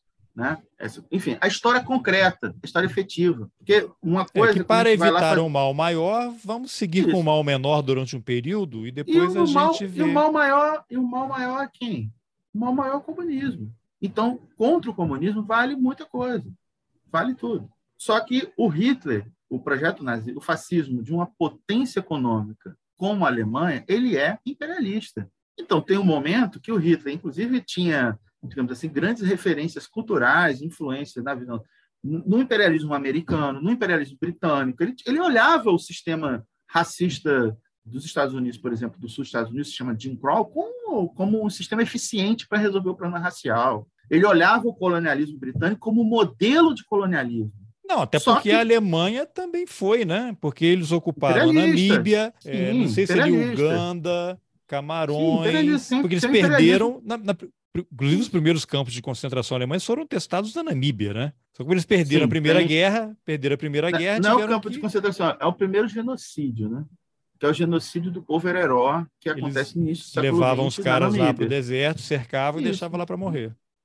Mas como morrer, perderam a Primeira Guerra, tiveram que entregar os territórios. Sim, tipo assim, eles têm, eles têm, porque isso é outra confusão que se faz, né? Ou seja, eles tinham influência, o nazismo teve influência de elementos ideológicos estão presentes na formação dos, dos, Estados Unidos, na eugenia, que era muito mais popular nos Estados Unidos que na própria Alemanha, por exemplo. Cara, o Hitler, quando vai invadir a, a, a União Soviética, ele tem uma frase muito citada né, no historiografia. O Volga que é aquele rio, que é o, o, grande limite geográfico para a chegada às cidades mais importantes da União Soviética, que era Petrogrado, né, que hoje é São Petersburgo, né, e Moscou, era o limite é, geográfico que impedia isso. É tanto que é ali que é a Batalha de Stalingrado. O que, é que o Hitler falava? O Volga é o nosso Mississippi. Por quê? Porque, vamos lá, para explicar para a galera. Quando os Estados Unidos se formam como país independente, ou seja, eram 13 colônias britânicas que declaram independência da Inglaterra e formam um país com esse nome de Estados Unidos da América. Nesse contexto, ou seja, no processo de independência, o limite territorial desse novo país que surge é o rio Mississippi. Então, a história dos Estados Unidos ao longo do século XIX é a ida para o Velho Oeste, é a expansão para o Oeste, ou seja, ir além do Mississippi ou seja, é uma história de ir além do Mississippi. O projeto nazista era um projeto de colonização do leste da Europa, de escravização dos eslavos, é extermínio dos judeus e escravização dos eslavos. Por isso que a frase do Hitler é sintomática. O Volga é o nosso Mississippi. Isso está na raiz. Inclusive a palavra né? escravo, a origem dela é de eslavo. Slave vem de eslavo, que são aqueles isso, povos lá. Isso, isso. Mas, assim, enfim, mas indo ao ponto da, da ideologia, a ideologia não existia isso. Ou seja, é um projeto imperialista de expansão territorial, da criação do, ou seja, o terceiro Reich é esse que seria um Reich de mil anos, etc. E era expandir, colonizar e conquistar ali o espaço soviético, ou seja, a União Soviética era o espaço da escravização e é o espaço que representa também o comunismo, que é a ideologia que, segundo o Hitler, é uma ideologia judaica, Sim, que é extermínio, é que escravização e extermínio, né? Porque o que eles queriam é, são os arianos, né? Exatamente. Ocupando aquilo. Quem não fosse ariano, Exato. ou morre, Isso. ou nos submete. Ou escravo. Ou escravo, exatamente. E ali tem, tem né, petróleo, ali tem, enfim, tem recursos naturais. Essa confusão hoje, é... gás, né? Tem essa coisa. Aí. Isso. Ou seja, esse era o, esse é o projeto é, é nazista. Então, os, ou seja, o imperialismo do fascismo alemão tinha esse contorno e tinha essas referências. Perfeito. Isso não quer dizer que o Hitler fosse aliado dos Estados Unidos, percebe? Que às vezes o pessoal na internet faz essas confusões. Muito pelo contrário. Não, entrou em guerra, entrou em guerra, entrou em guerra. E, e o Roosevelt né, faz aliança com Stalin. E Stalin vai ser figura, começa é, no período da guerra, o Stalin é celebrado nos Estados Unidos. É o tio Joey. Ele vira Olha tio só. Joey dos Estados Unidos. Sacou? Ou seja, enfim, a questão Uncle é essa. Ou seja, é, ele vai, ele vai, ele vai beber em fontes diversas para formular sua teoria. Ele vai olhar com simpatia pelo, para o imperialismo britânico, para o imperialismo, além do próprio imperialismo alemão, mas para o imperialismo britânico, para o imperialismo é, estadunidense. Vai olhar com simpatia para esses modelos para formular o seu e para entrar em guerra com esse pessoal também, porque ele quer ser o imperialismo central. É a ideia de dominar o mundo, é isso mesmo, pink cérebro, ok? É. Agora, então, então é... voltando Beleza, àquela gente, questão A gente deu uma volta É. E vamos voltar lá para o Saxida, né? Esse, esse, o Saxida esse ali, é, que é. é. um discípulo do Paulo Guedes e do, é do, do Instituto Von Mises, que junta também com o Instituto Milênio, né? Que o Paulo Guedes Isso. ele está na criação. Vamos entrar nessa. E o Hélio Isso. Beltrão, né? Que uhum. é o presidente do Instituto Mises, foi colunista Isso. da Folha há muito tempo, defendeu várias coisas e agora é comentarista e analista da CNN Brasil. E eu fico assim estarrecido com ele e o Felipe Moura Brasil é. fazendo é. um bate-bola ali. Aí, é. mas a pergunta é: esse Instituto Von Mises, porque estava naquele tweet que eu fiz também, que deu uma confusão, que era qual é o objetivo do Instituto que promove uhum. ideias de um cara que promovia, talvez tenha sido esse o erro ou o exagero, ideias fascistas. O que, que você é. pode comentar? Então, os institutos como o Von Mises, eles são aquilo que geralmente o pessoal cita como think tanks, né? os tanques de pensamento.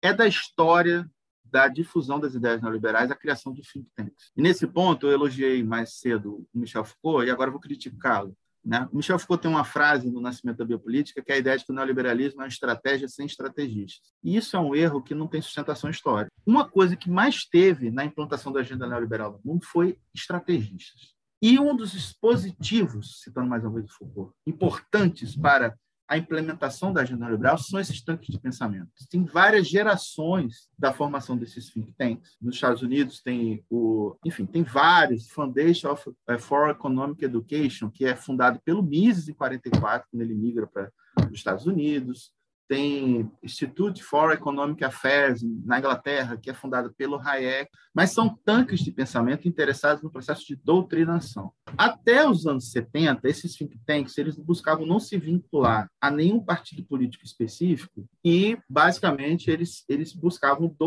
difundir essas ideias com as elites conservadoras de forma geral. A partir dos anos 70, são criados novos think tanks que se vinculam aos partidos conservadores na Inglaterra e nos Estados Unidos. Então, por exemplo, o Adam Smith Institute, que é criado na Inglaterra, vai se vincular ao Partido Conservador e vai ser ali, digamos assim, que vão, é, eles vão promover a ascensão da Thatcher no interior do próprio Partido Conservador. Em relação ao Reagan, a Heritage Foundation, né, que vai ser um think tank vinculado lá ao Partido é, é, Republicano. Aí tem um sujeito chamado Anthony Fisher, que era um discípulo do Hayek, amigo do Hayek, que inclusive era oficial da Maria Britânica, que no início dos anos 80 ele vai ter a ideia de formar, de criar um think tank, que é uma espécie de meta think tank. É como se fosse um, um, uma instituição onde você vai lá para aprender a formar seu próprio think tank. Chama-se Atlas Network e é do início dos anos 80. E é dos inícios dos anos 80 que são formados os primeiros think tanks neoliberais no Brasil. Os primeiros são o Instituto Liberal, do Rio de Janeiro, e o Instituto de Estudos Econômicos de Porto Alegre. Isso, isso agora eu estou utilizando muito o material da tese do Flávio Casimiro, que é um colega da, do Instituto Federal é, do Sul de Minas, que eu tive a oportunidade de ser da banca dele, tanto de qualificação como do, de defesa. E também o trabalho maravilhoso da professora Camila Rocha, que você teve a oportunidade de entrevistar, cientista política brilhante, hum, que tem um trabalho... livro Menos Marx, Mais Mises. Um trabalho incontornável. Esses dois autores são muito importantes né, é, no Brasil. Então, eles mostram né, que o Atlas Network vai ser, vai ser, enfim, vai ser essa ponte de ligação para a criação desses think tanks no Brasil. E eles vão formar já nos anos 80, um negócio chamado Fórum da Liberdade, que existe até hoje. Todo ano, em Porto Alegre, tem um Fórum da Liberdade, que é um espaço onde eles lançam as iniciativas, inclusive novos think tanks. Então, por exemplo, o Instituto Milênio, que foi lançado em 2005 como Instituto Realidade Brasileira e a partir de 2006 assume o nome de Instituto Milênio, ele é lançado no Fórum da Liberdade de 2005. É uma incubadora. É uma incubadora. E o Instituto Von Mises, porque já tem um Mises, o Instituto Mises nos Estados Unidos, é, o Instituto Mises brasileiro é formado em 2010. Em 2012, é formado no Brasil uma iniciativa chamada Estudantes pela Liberdade. Copia o nome de uma iniciativa que tem nos Estados Unidos, mesmo nome em inglês, Studios for Liberty, e Estudantes pela Liberdade está na base da formação do MBL. O MBL vai, para não criar problemas com a matriz americana, porque esses caras se apresentam lá nos Estados Unidos como uma instituição que não faz política, olha que coisa engraçada, não faz política, né? porque, porque tem aquele formalismo institucional, só faz política se o cara estiver num partido, né? como se é. a política fosse restrita quem, quem faz política são os outros, a ideologia é, só exatamente. dos outros. Aí é que eles vão formar o MBL, né? para poder ter, como uma marca fantasia, porque o, o troço começa com Estudantes pela Liberdade. E muitas outras coisas, inclusive o Partido Novo. O Fórum da Liberdade é um espaço de lançamento dessas coisas. E aí, qual é a diferença? Foi muito bom que a gente conversou uma vez, e você falou do IPES, né? E aí, falando aqui para os ouvintes, o IPES foi um think tank formado em 1961, no final de 61 no Brasil, e que foi muito importante para o golpe de 64, mas não só para a conspiração de 64, como mostra o grande e saudoso cientista político uruguaio radicado no Brasil, René Dreyfus. O IPES ele formulou o projeto que vai ser implementado pela ditadura militar nos primeiros anos. Vai fornecer os quadros que vão ocupar as principais pastas, porque já era uma instituição que ligava elites empresariais, civis e militares desde o início. Mapeado pelo René Dreyfus no livro 1964, A Conquista do Estado. A Conquista do Estado. O Dreyfus, aliás, que esse livro é um livro gramsciano. E, né? morreu. E eu... eu... tenho esse livro aqui, 2003, aqui perto de 2003. mim. Ele morreu muito jovem, né? Sujeito brilhante. É, eu sou Dreyfus, eu sou gramsciano, sou dreyfusiano, digo assim, sou dreyfusiano. Né? Eu, eu, eu acho que é, é a melhor explicação golpe de 64 até hoje, insuperável. É outro livro é... que você tem que vender um rim para comprar num sebo, né? É. Porque não tem uma outra edição. Tá aqui, ó. René Armand Dreyfus. É, é, é incontornável. É incontornável. Ele Mas tem aí, também um outro que é o Jogo da Direita, que é outro livro. O Jogo importante. da Direita tem a, e tem a Internacional Capitalista, que é muito bom também, que aí tem uma perspectiva de entender as dinâmicas mais transnacionais. São os, a trilogia do Dreyfus, fundamental, são esses três livros. Mas, enfim, qual é a diferença? Em 64, embora o IPES não tenha sido o único centro da conspiração, da campanha de desestabilização, de desestabilização do governo Jango, ele tem uma centralidade. E ele tem uma, um conjunto de iniciativas. Eles produzem filmes, eles têm iniciativas editoriais, organizam passeatas, organizam palestras, atraem intelectuais. Hoje, as estratégias da direita neoliberal ela é mais pulverizada. Eles atuam em rede. Então, olha só, eu lembro que quando eu comecei a, a ver o Instituto Milênio, a primeira coisa que eu pensei foi assim, é igual ao IPES. E logo descobri que não. Ou seja, o Instituto Milênio ele tem uma atuação mais voltada à influência no setor da mídia. É tanto que tem Pedro Bial, é tanto que tem todos os comentaristas de mídia associados. Mas a você tem Abril outro... é uma das fundadoras, botou dinheiro. A editora Abril, a Localiza, enfim. Aí você encontra lá Paulo Guedes, encontra uma série de pessoas, inclusive, não só digamos assim, pessoas que, que, do ponto de vista acadêmico, são ridicularizadas, como é o Paulo Guedes, e até do ponto de vista civilizatório, né? mas até intelectuais conservadores de renome, com uma certa aura de respeitabilidade, como, por exemplo, o Roberto da Mata, que é um antropólogo consagrado, que eu detesto, mas que eu não entendo, porque tem gente que gosta dele. Mas, enfim, de qualquer modo, mesmo não gostando dele, eu reconheço que é um cara que tem uma importância aí na cena cultural brasileira e outras figuras. Estou dando só o exemplo dele, o Demetrio Maioli, Demetrio Maioli foi um garoto propaganda do Milênio na campanha contra cotas. Né? O Instituto Milênio promoveu a campanha contra as cotas. Mas o Instituto Milênio não é o único, esse é o ponto. Ou seja, a estratégia hoje é de ter iniciativas que atuam, inclusive, pegando nichos diferentes. Olha só o racha do MBL. O racha do MBL que deu origem ao Livres, que é do Fábio Osterman, de Porto Alegre. Qual é o perfil que o Livres tentou emplacar? O perfil de que eles eram liberais na economia e progressistas no, terreno cultural, ok? Ou seja, enquanto que o MBL é a coisa do liberal na economia e conservador nos costumes, que é a coisa mais velha que existe, tá? As pessoas acham que isso é uma grande novidade, isso é mais velho. É o nascimento do... Olha só, deixa eu fazer só uma piada agora. Nascimento do liberalismo brasileiro. É o, é o tal do feijó, é a abertura dos portos das Nações Amigas, é a ata de fundação, do liberalismo no Brasil. Quem era o Feijó? Liberal na economia, conservador nos costumes. Esses caras estão inventando a roda. Bom, deixa para lá. Agora volta lá para o MBL. O que é o MBL? É isso, são os Não, mas o Livres, o Livres eles são, como é que é? Liberais Sim, na economia e progressistas. Progressistas com muitas aspas, né? Porque, por exemplo, é um feminismo, feminismo liberal, são a favor. Não, a gente defende que tem que ter o direito então, depois do marxismo cultural, é um direito... temos o liberalismo cultural, é isso? É, mas é, esse troço não funcionou. não funcionou. É uma iniciativa que flopou. Mas, ele, mas olha só, mas é uma iniciativa hegemônica. Ou seja, vamos tentar ganhar um flanco aqui com os progressistas.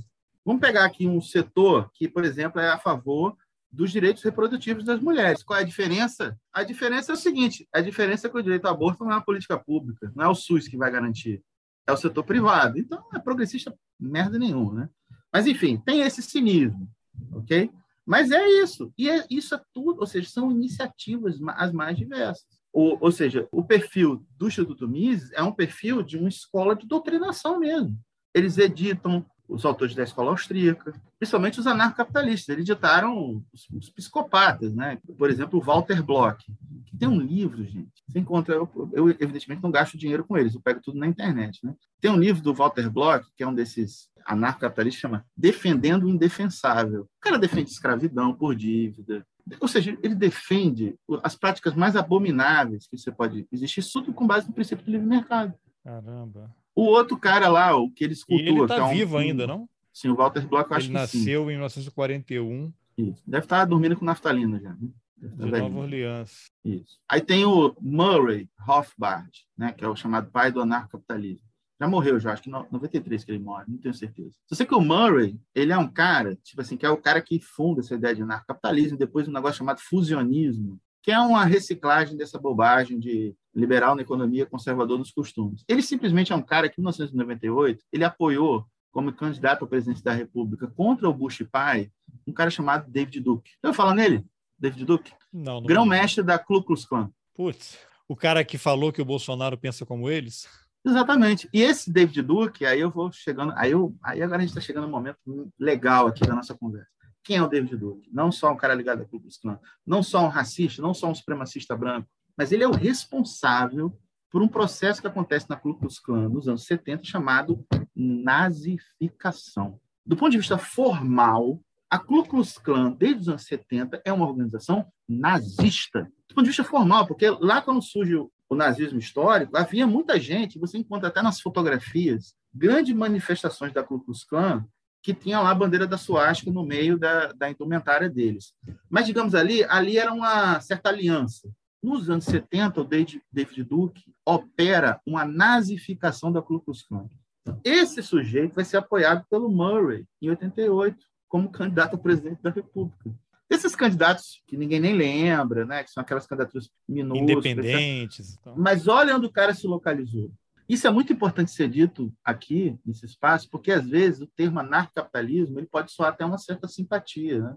Porque tem gente que acha que capitalismo é trocar de celular todo semestre. Né? Acho que, ah, eu sou consumista, eu gosto do, eu quero o iPhone 14. Mais novo. Eu nem sei o mais novo, tá? o cara acha que é capitalista porque ele quer comprar o, o, é, o iPhone. E é, e é, contra os impostos. Eu sempre falo que anarcapitalismo é uma coisa de, de, de gente desmiolada, né? gente que não quer pagar imposto para comprar videogame. Né? É uma visão.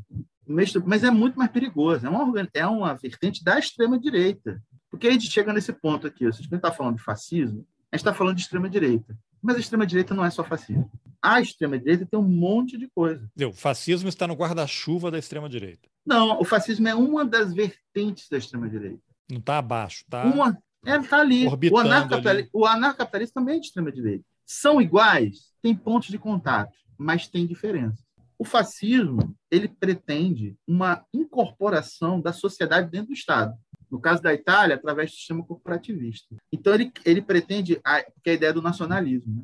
é uma solidariedade nacional, todo mundo seguindo o líder fascista, é amarrado no interior de uma comunidade nacional organizada por um Estado. O anarcapitalismo não tem isso, mas tem milícia, o fascismo tem, milícia privada, e é também uma vertente contra-revolucionária. E aí é a questão, eu estou falando aqui do ponto de vista dos princípios doutrinários. Na prática efetiva, essa turma está junto. Então, lá em Charlottesville, em 2017, quando tem aquela famosa manifestação de supremacistas brancos nos Estados Unidos, né, onde ocorre inclusive um assassinato de um ativista anti, antifascista, né, você encontra lá, nas fotografias, você encontra gente com a bandeira, a, a, bandeira amarela, né, com a serpente, né, que é a bandeira de Gadsden, que é uma bandeira usada pelos anarcapitalistas, pelo Tea Party, né, por vários movimentos de extrema-direita nos Estados Unidos, e também gente com suástica, gente com bandeira dos confederados, gente com bandeira da Ku Klux Klan. Ou seja, esse povo todo se junta na prática efetiva, no assalto ao Capitólio,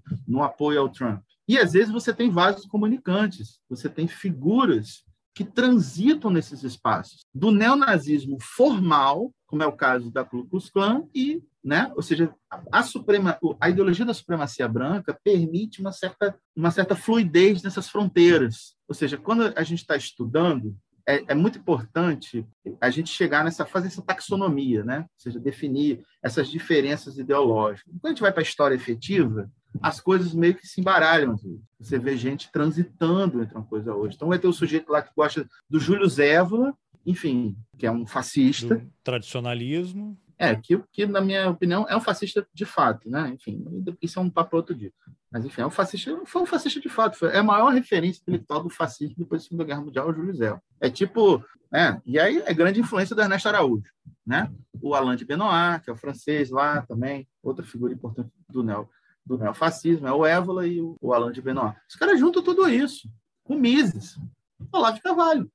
Olavo de Carvalho tem influência do Guénon, do Mises, do Júlio Zévola, do Alain de Benoit, do tradicionalismo católico. O tradicionalismo católico é muito importante.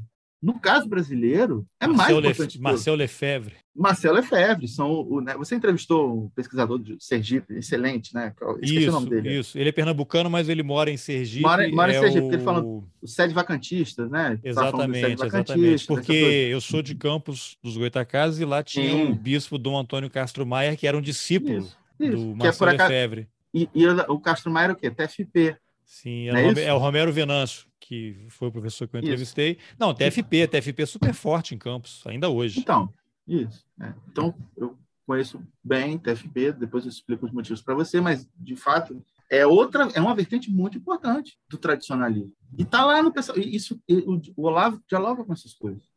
Por isso que, por isso que assim, eu, eu adorei o livro do Benjamin Taitembal, adorei ler aquele livro mas acho que ali tem uma simplificação. Com todo a respeito, guerra pela eternidade. Com todo respeito a ele. Né? Com todo respeito, inclusive, e, e, e, reconhecendo a importância desse livro ter sido imediatamente publicado no Brasil, porque tem relatos importantíssimos ali, inclusive sobre Bannon, sobre Olavo, sobre a, a família Dugin. Bolsonaro lá com Trump e o Dugin, que infelizmente tem, tendo, tem tido influência até na esquerda no Brasil. Né? Na, na esquerda, é, né? Nessa esquerda, né? Está é. sendo uma, uma, certa infiltração. Enfim, que tem essa, essa vertente, mas eu acho que tem muito mais coisa, sabe? Então, Demian, dito tudo isso, eu queria um comentário seu sobre um evento que aconteceu agora, no fim de semana, nos Estados Unidos, que é o tal do CEPAC, esse grande movimento da ultradireita mundial, principalmente os americanos. O Trump estava lá, o, o, Bolsonaro falou, contou um monte de mentira, e o Eduardo Bolsonaro, que é um cara que está se tornando uma referência nesse, nessa frente da ultradireita, é o cara que pelos relatos aí fez a conexão com o Steve Bannon, né, e trouxe a cartilha do Bannon para o Brasil, ele é o representante desse pessoal na América do Sul, está direto lá, dá entrevista na Fox News, em outros canais de ultradireita, faz as conexões lá na Hungria, tal. Eu, eu quando vejo assim, um cara jovem, muito ativo nas redes sociais, e eu acho que ele é o filho mais perigoso dos Bolsonaro, né? Porque ele já está falando inglês, já dá entrevista em inglês, já está se articulando, viaja, é ambicioso, mas o pai, que talvez esteja no começo de um certo ocaso, mas é o presidente que acabou de deixar o governo, tem um grande apoio, ele perdeu por uma margem não muito grande de votos, né? E aí, de novo, vale aquilo, né? Nem todo bolsonarista é fascista, ou votaram no Bolsonaro para impedir que o Lula comunista assumisse. Então eu tenho parentes, não, comunista, Lula é comunista, vai restaurar o Foro de São Paulo, sério, parentes assim, com formação acadêmica, formação faculdade, né? Não, ele é para o Foro de São Paulo, mas o Foro de São Paulo é para quê? Você acha que o Lula é comunista? Sim, o Lula é comunista. E, e ele, ele, vai implantar, ele quer implantar o, comunista no, o comunismo no Brasil? Sim. É, é um Adolfo Salicida. Não, parece que está conversando com um, um grupo de WhatsApp, um, um, robô de WhatsApp, é uma coisa assim impressionante. Então, o Bolsonaro, não sei se você já fez alguma reflexão aí é, o Bolsonaro ele tem um potencial para se tornar esse líder mundial, essa referência, porque ele não fala nada. Mas também já percebi que não importa o que ele diga, as pessoas não querem, não estão preocupadas com o que ele está falando, mas com o que está por trás, com o que ele representa. E você tem o Eduardo Bolsonaro, que é um cara que pode ser um pouco mais preparado que ele, mais articulado, que aparentemente vai ser um sucessor. Não foi o deputado mais votado em São Paulo, mas foi o terceiro, né? Ficou atrás da Carla Zambelli e do Boulos. O Boulos acho que foi o primeiro, né? A Zambelli foi a mulher mais votada e o Eduardo, salvo engano, ficou em terceiro lugar. Mas é aquilo, é um pessoal que eles perderam a eleição, mas eles não foram embora. Quem votou no Bolsonaro não foi embora, continua aí, deu uma recolhida porque a situação mudou e estão de novo, né, quem perde está sempre preparando o seu retorno. Eu não sei que reflexão você poderia fazer sobre isso, que o CEPAC ele está nessa, nessa vibração aí, nessa vibe transnacional, né? Os discursos que surgiram no fim de semana são coisas assim terríveis, né? Realmente de nazismo, né? Eliminação de transgêneros, uma coisa assim terrível e é algo que vem se fortalecendo porque mexe com os afetos das pessoas. E quando a gente tem um Adolfo Saxida falando esse tipo de coisa, imagina quantos milhares não pensam como ele, estão sendo convencidos claro. por ele, porque eles estão trabalhando diuturnamente. Eu não vejo na esquerda, por exemplo, uma movimentação tão forte e organizada como esse pessoal faz. Vamos lá. Bom, pelo, muitas coisas. Relação, muitas coisas. Então, em relação ao CEPAC, eu vou te indicar uma pesquisadora, uma colega, que é a Regiane Carolina Roeveler. Ela é doutora pela história é, da, U, da UF e atualmente ela está começando fazendo um, um pós-doutorado na Federal de Alagoas. Ela é uma grande estudiosa sobre essas articulações transnacionais da direita. Opa. E ela tem um ótimo mapeamento sobre o CEPAC. Então, assim, tudo que eu sei sobre esse assunto, que não é muito, sabe? Porque quem sabe é ela. Ela é. conhece muito. Fala de novo o nome dela. Rejane, com J, Carolina, Roeveler, H-O-E-V-L-E-L-E-E. Ela é uma figura que conhece muito dessas articulações transnacionais, enfim, ela tese de doutorado dela, para você ter ideia, foi sobre o Conselho das Américas. Ela pegou a história do Conselho das Américas desde os anos 60, iniciativa do David Rockefeller, né, até o Temer, por esse período histórico todo. Na dissertação do mestrado, ela estudou a Comissão Trilateral, que é outra iniciativa transnacional super importante e tal. E é uma gramsciana, enfim, faz um trabalho na perspectiva do Dreyfus. Inclusive, eu e ela temos um artigo juntos sobre o Dreyfus. Olha só. A gente escreveu alguns anos atrás um artigo em conjunto tal. Enfim, ela conhece muito profundamente esse assunto, então eu prefiro. Não, já você... já está encarregado de fazer a ponte aí. Claro, com certeza, porque ali aí você vai ter uma pessoa que tem um conhecimento muito profundo desse, dessas articulações aí, que já estava vendo assim, a importância do Eduardo Bolsonaro nessas articulações internacionais. Dito isso, eu quero chamar a atenção para, enfim, reforçar aspectos que você destacou corretamente sobre a figura do Eduardo Bolsonaro. Eduardo Bolsonaro, em 2007, por exemplo, ele participou do primeiro curso do Instituto Mises no Brasil. Eles fizeram um curso sobre economia austríaca e tem uma foto de formatura dessa turma que você encontra ali muitas figuras dessa chamada nova extrema-direita brasileira, que é como eu estou preferindo chamar, como é que é a Maiara Balestro, né, que é a nossa colega Sim, doutoranda lá, que estuda com, estuda com outra figura fundamental, que é o João Caldeira Neto, que é um dos caras que mais sabe sobre extrema-direita no Brasil, que é um historiador que eu sou fã. E... Uhum. Os dois já foram entrevistados também aqui no Roteirista. Exatamente. Então, estuda, estuda com ele, então ela está falando de uma nova extrema-direita. Acho importante destacar isso. É, vou só colocar seja... aqui, já que você mencionou, dá para ver aí? Isso. Aí, ó. Pós-graduação no Instituto Mises, Economia isso. Liberal. Exatamente. Olha a data disso aí. 2016. Ah, 16, também não é isso aqui, não, isso aqui é pós-graduação. Ele deve ter feito. É pós, um... Então, mas é, mas é após. É isso mesmo que eu tô falando. Pós-graduação. Que, tá que fizeram pela Mackenzie. É, ele fala aqui, ó, comecei nesse fim de semana uma pós-graduação em escola austríaca. Ah, então, então é isso. Então a formatura Brasil de São Paulo, sempre é bom aprender. Isso é, é por isso, é porque a formatura vai ser 2017. Deve ser isso que eu confundi. É, aqui aí, aí, no comentário alguém fala: você pretende se candidatar à prefeitura ou governo de São Paulo, Bolso Kid? Ele fala: prefeitura, em princípio, não. O governador está longe. Até lá tem água para rolar, mas não descarta essa hipótese. Não, isso aqui foi importante você ter mencionado, porque isso aqui significa o quê? Ele está se preparando. Não só isso, ele está ele tá se articulando com esse setor do liberalismo radical no Brasil, esse setor neoliberal, antes daquilo que, por exemplo, geralmente, né, quando você faz uma periodização da ascensão do Bolsonaro, se destaca, por exemplo, o momento em que o Paulo Guedes adere. O Paulo Guedes era assessor do Luciano Huck, quando o Luciano Huck seria o candidato. O Luciano Huck desiste da candidatura e o Paulo Guedes vai para o Bolsonaro. Então tem muita gente que, que, que ah, aqui foi quando ele mudou Bolsonaro... de cavalo de Troia. Esse processo já está acontecendo antes. É isso que eu estou falando. Por isso que eu, o, bolsonarismo é um fenômeno complexo. Olha, olha, queria até dizer isso aqui. Eu, eu tenho o maior respeito pelos colegas que estudam militares. Piero é um excelente pesquisador, ou seja, que fez esse mapeamento da articulação dos militares né, com o Bolsonaro lá desde 2014. Isso é muito valioso para entender o Bolsonaro.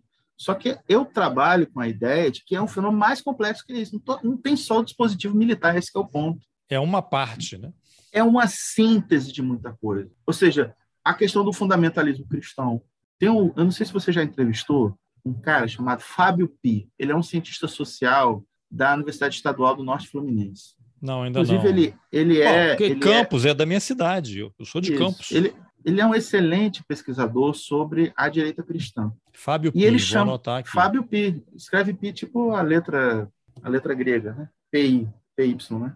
Excelente, excelente. E, por exemplo, ele, tem, ele trabalha com o conceito de cristofascismo, que é um conceito de uma historiadora alemã. E ele tem um mapeamento muito importante, principalmente uma vertente que geralmente o pessoal não liga muito e que é fundamental no bolsonarismo, que são os neo calvinistas, não são os neopentecostais ou neopresbiterianos, que é onde vem o André Mendonça, é onde vem o Milton Ribeiro, é onde é está o dispositivo da Mackenzie. É uma vertente que, por exemplo, diferentemente da vertente do Malafaia, você sabe que o Malafaia é contra a política armamentista do Bolsonaro. Né? Às vezes mas, o pessoal tem, na... mas tem outros pontos de contato. Sim, tem outros pontos de contato, mas os neopresbiterianos não são. Eles são armamentistas. Por isso que o Milton Ribeiro foi pego com uma pistola no aeroporto. Não, ele disparou, feriu uma funcionária. Parou, feriu uma funcionária. Eles são autoritários, pró-armamentistas, e eles são muito importantes para o ideológico. E a gente fica só falando, geralmente, perceba, a gente pensa, ah, os neopresbiterianos. Bom, isso evidentemente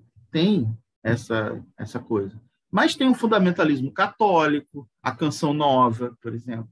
Isso tudo deu base de massas para o fenômeno do bolsonarismo. O que, que deu base de massa para o bolsonarismo? O fundamentalismo cristão, que tem várias vertentes, ok? Porque a canção nova vem da renovação carismática.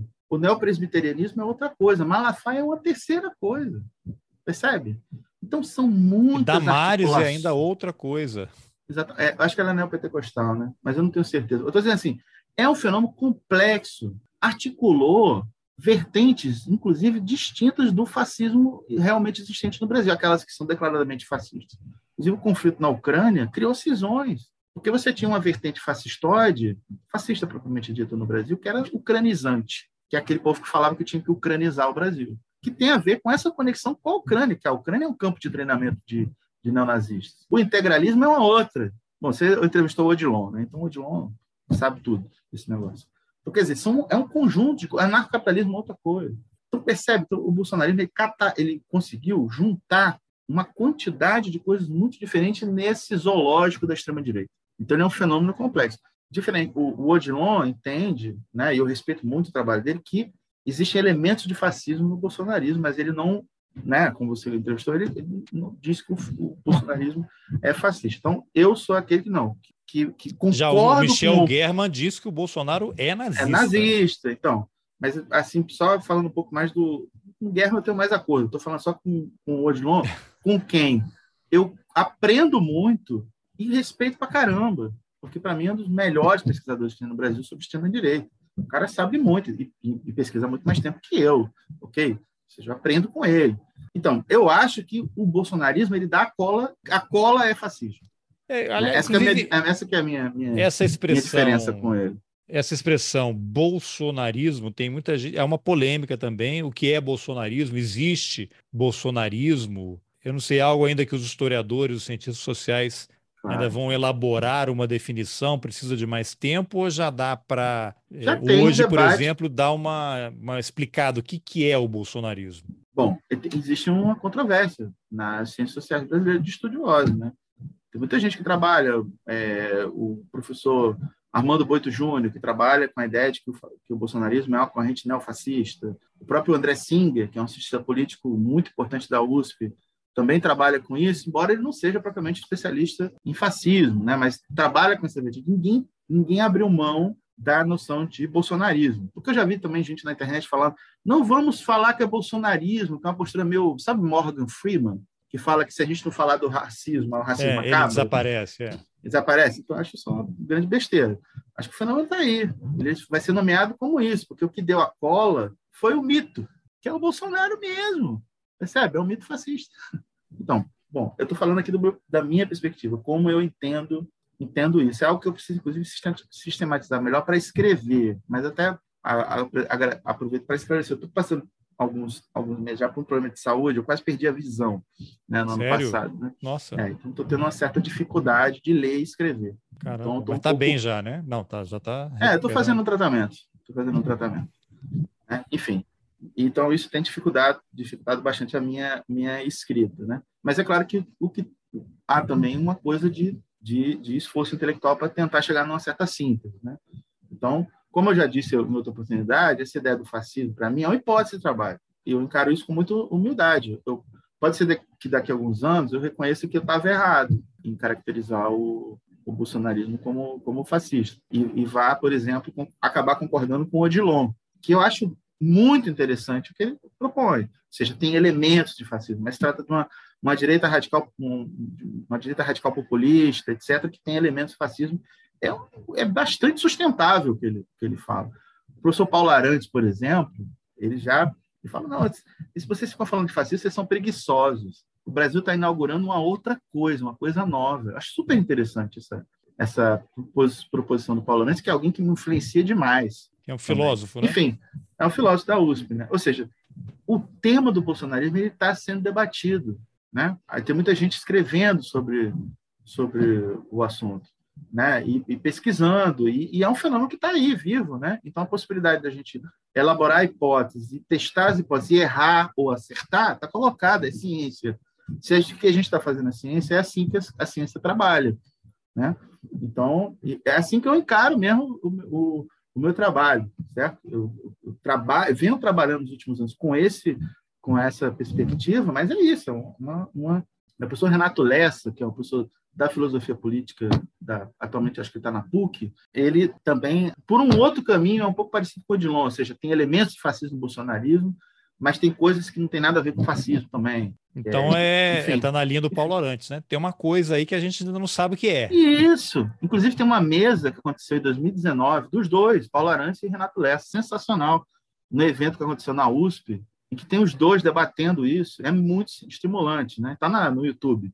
Ah, muito interessante. Enfim, é um tema aí que está movimentando gente de várias áreas. Tem as, as queridas antropólogas que são pesquisadoras excelentes, Letícia Cesarino, Isabela Calil, a própria Esther Solano, a Camila Rocha, sem falar, ou seja, gente de muita qualidade, Rosana Pinheiro Machado, Tatiana Vargas, gente muito boa nas ciências sociais, se debruçando sobre esse fenômeno é, do bolsonarismo, produzindo pesquisas de qualidade, né, e tentando investigar isso e estamos aí.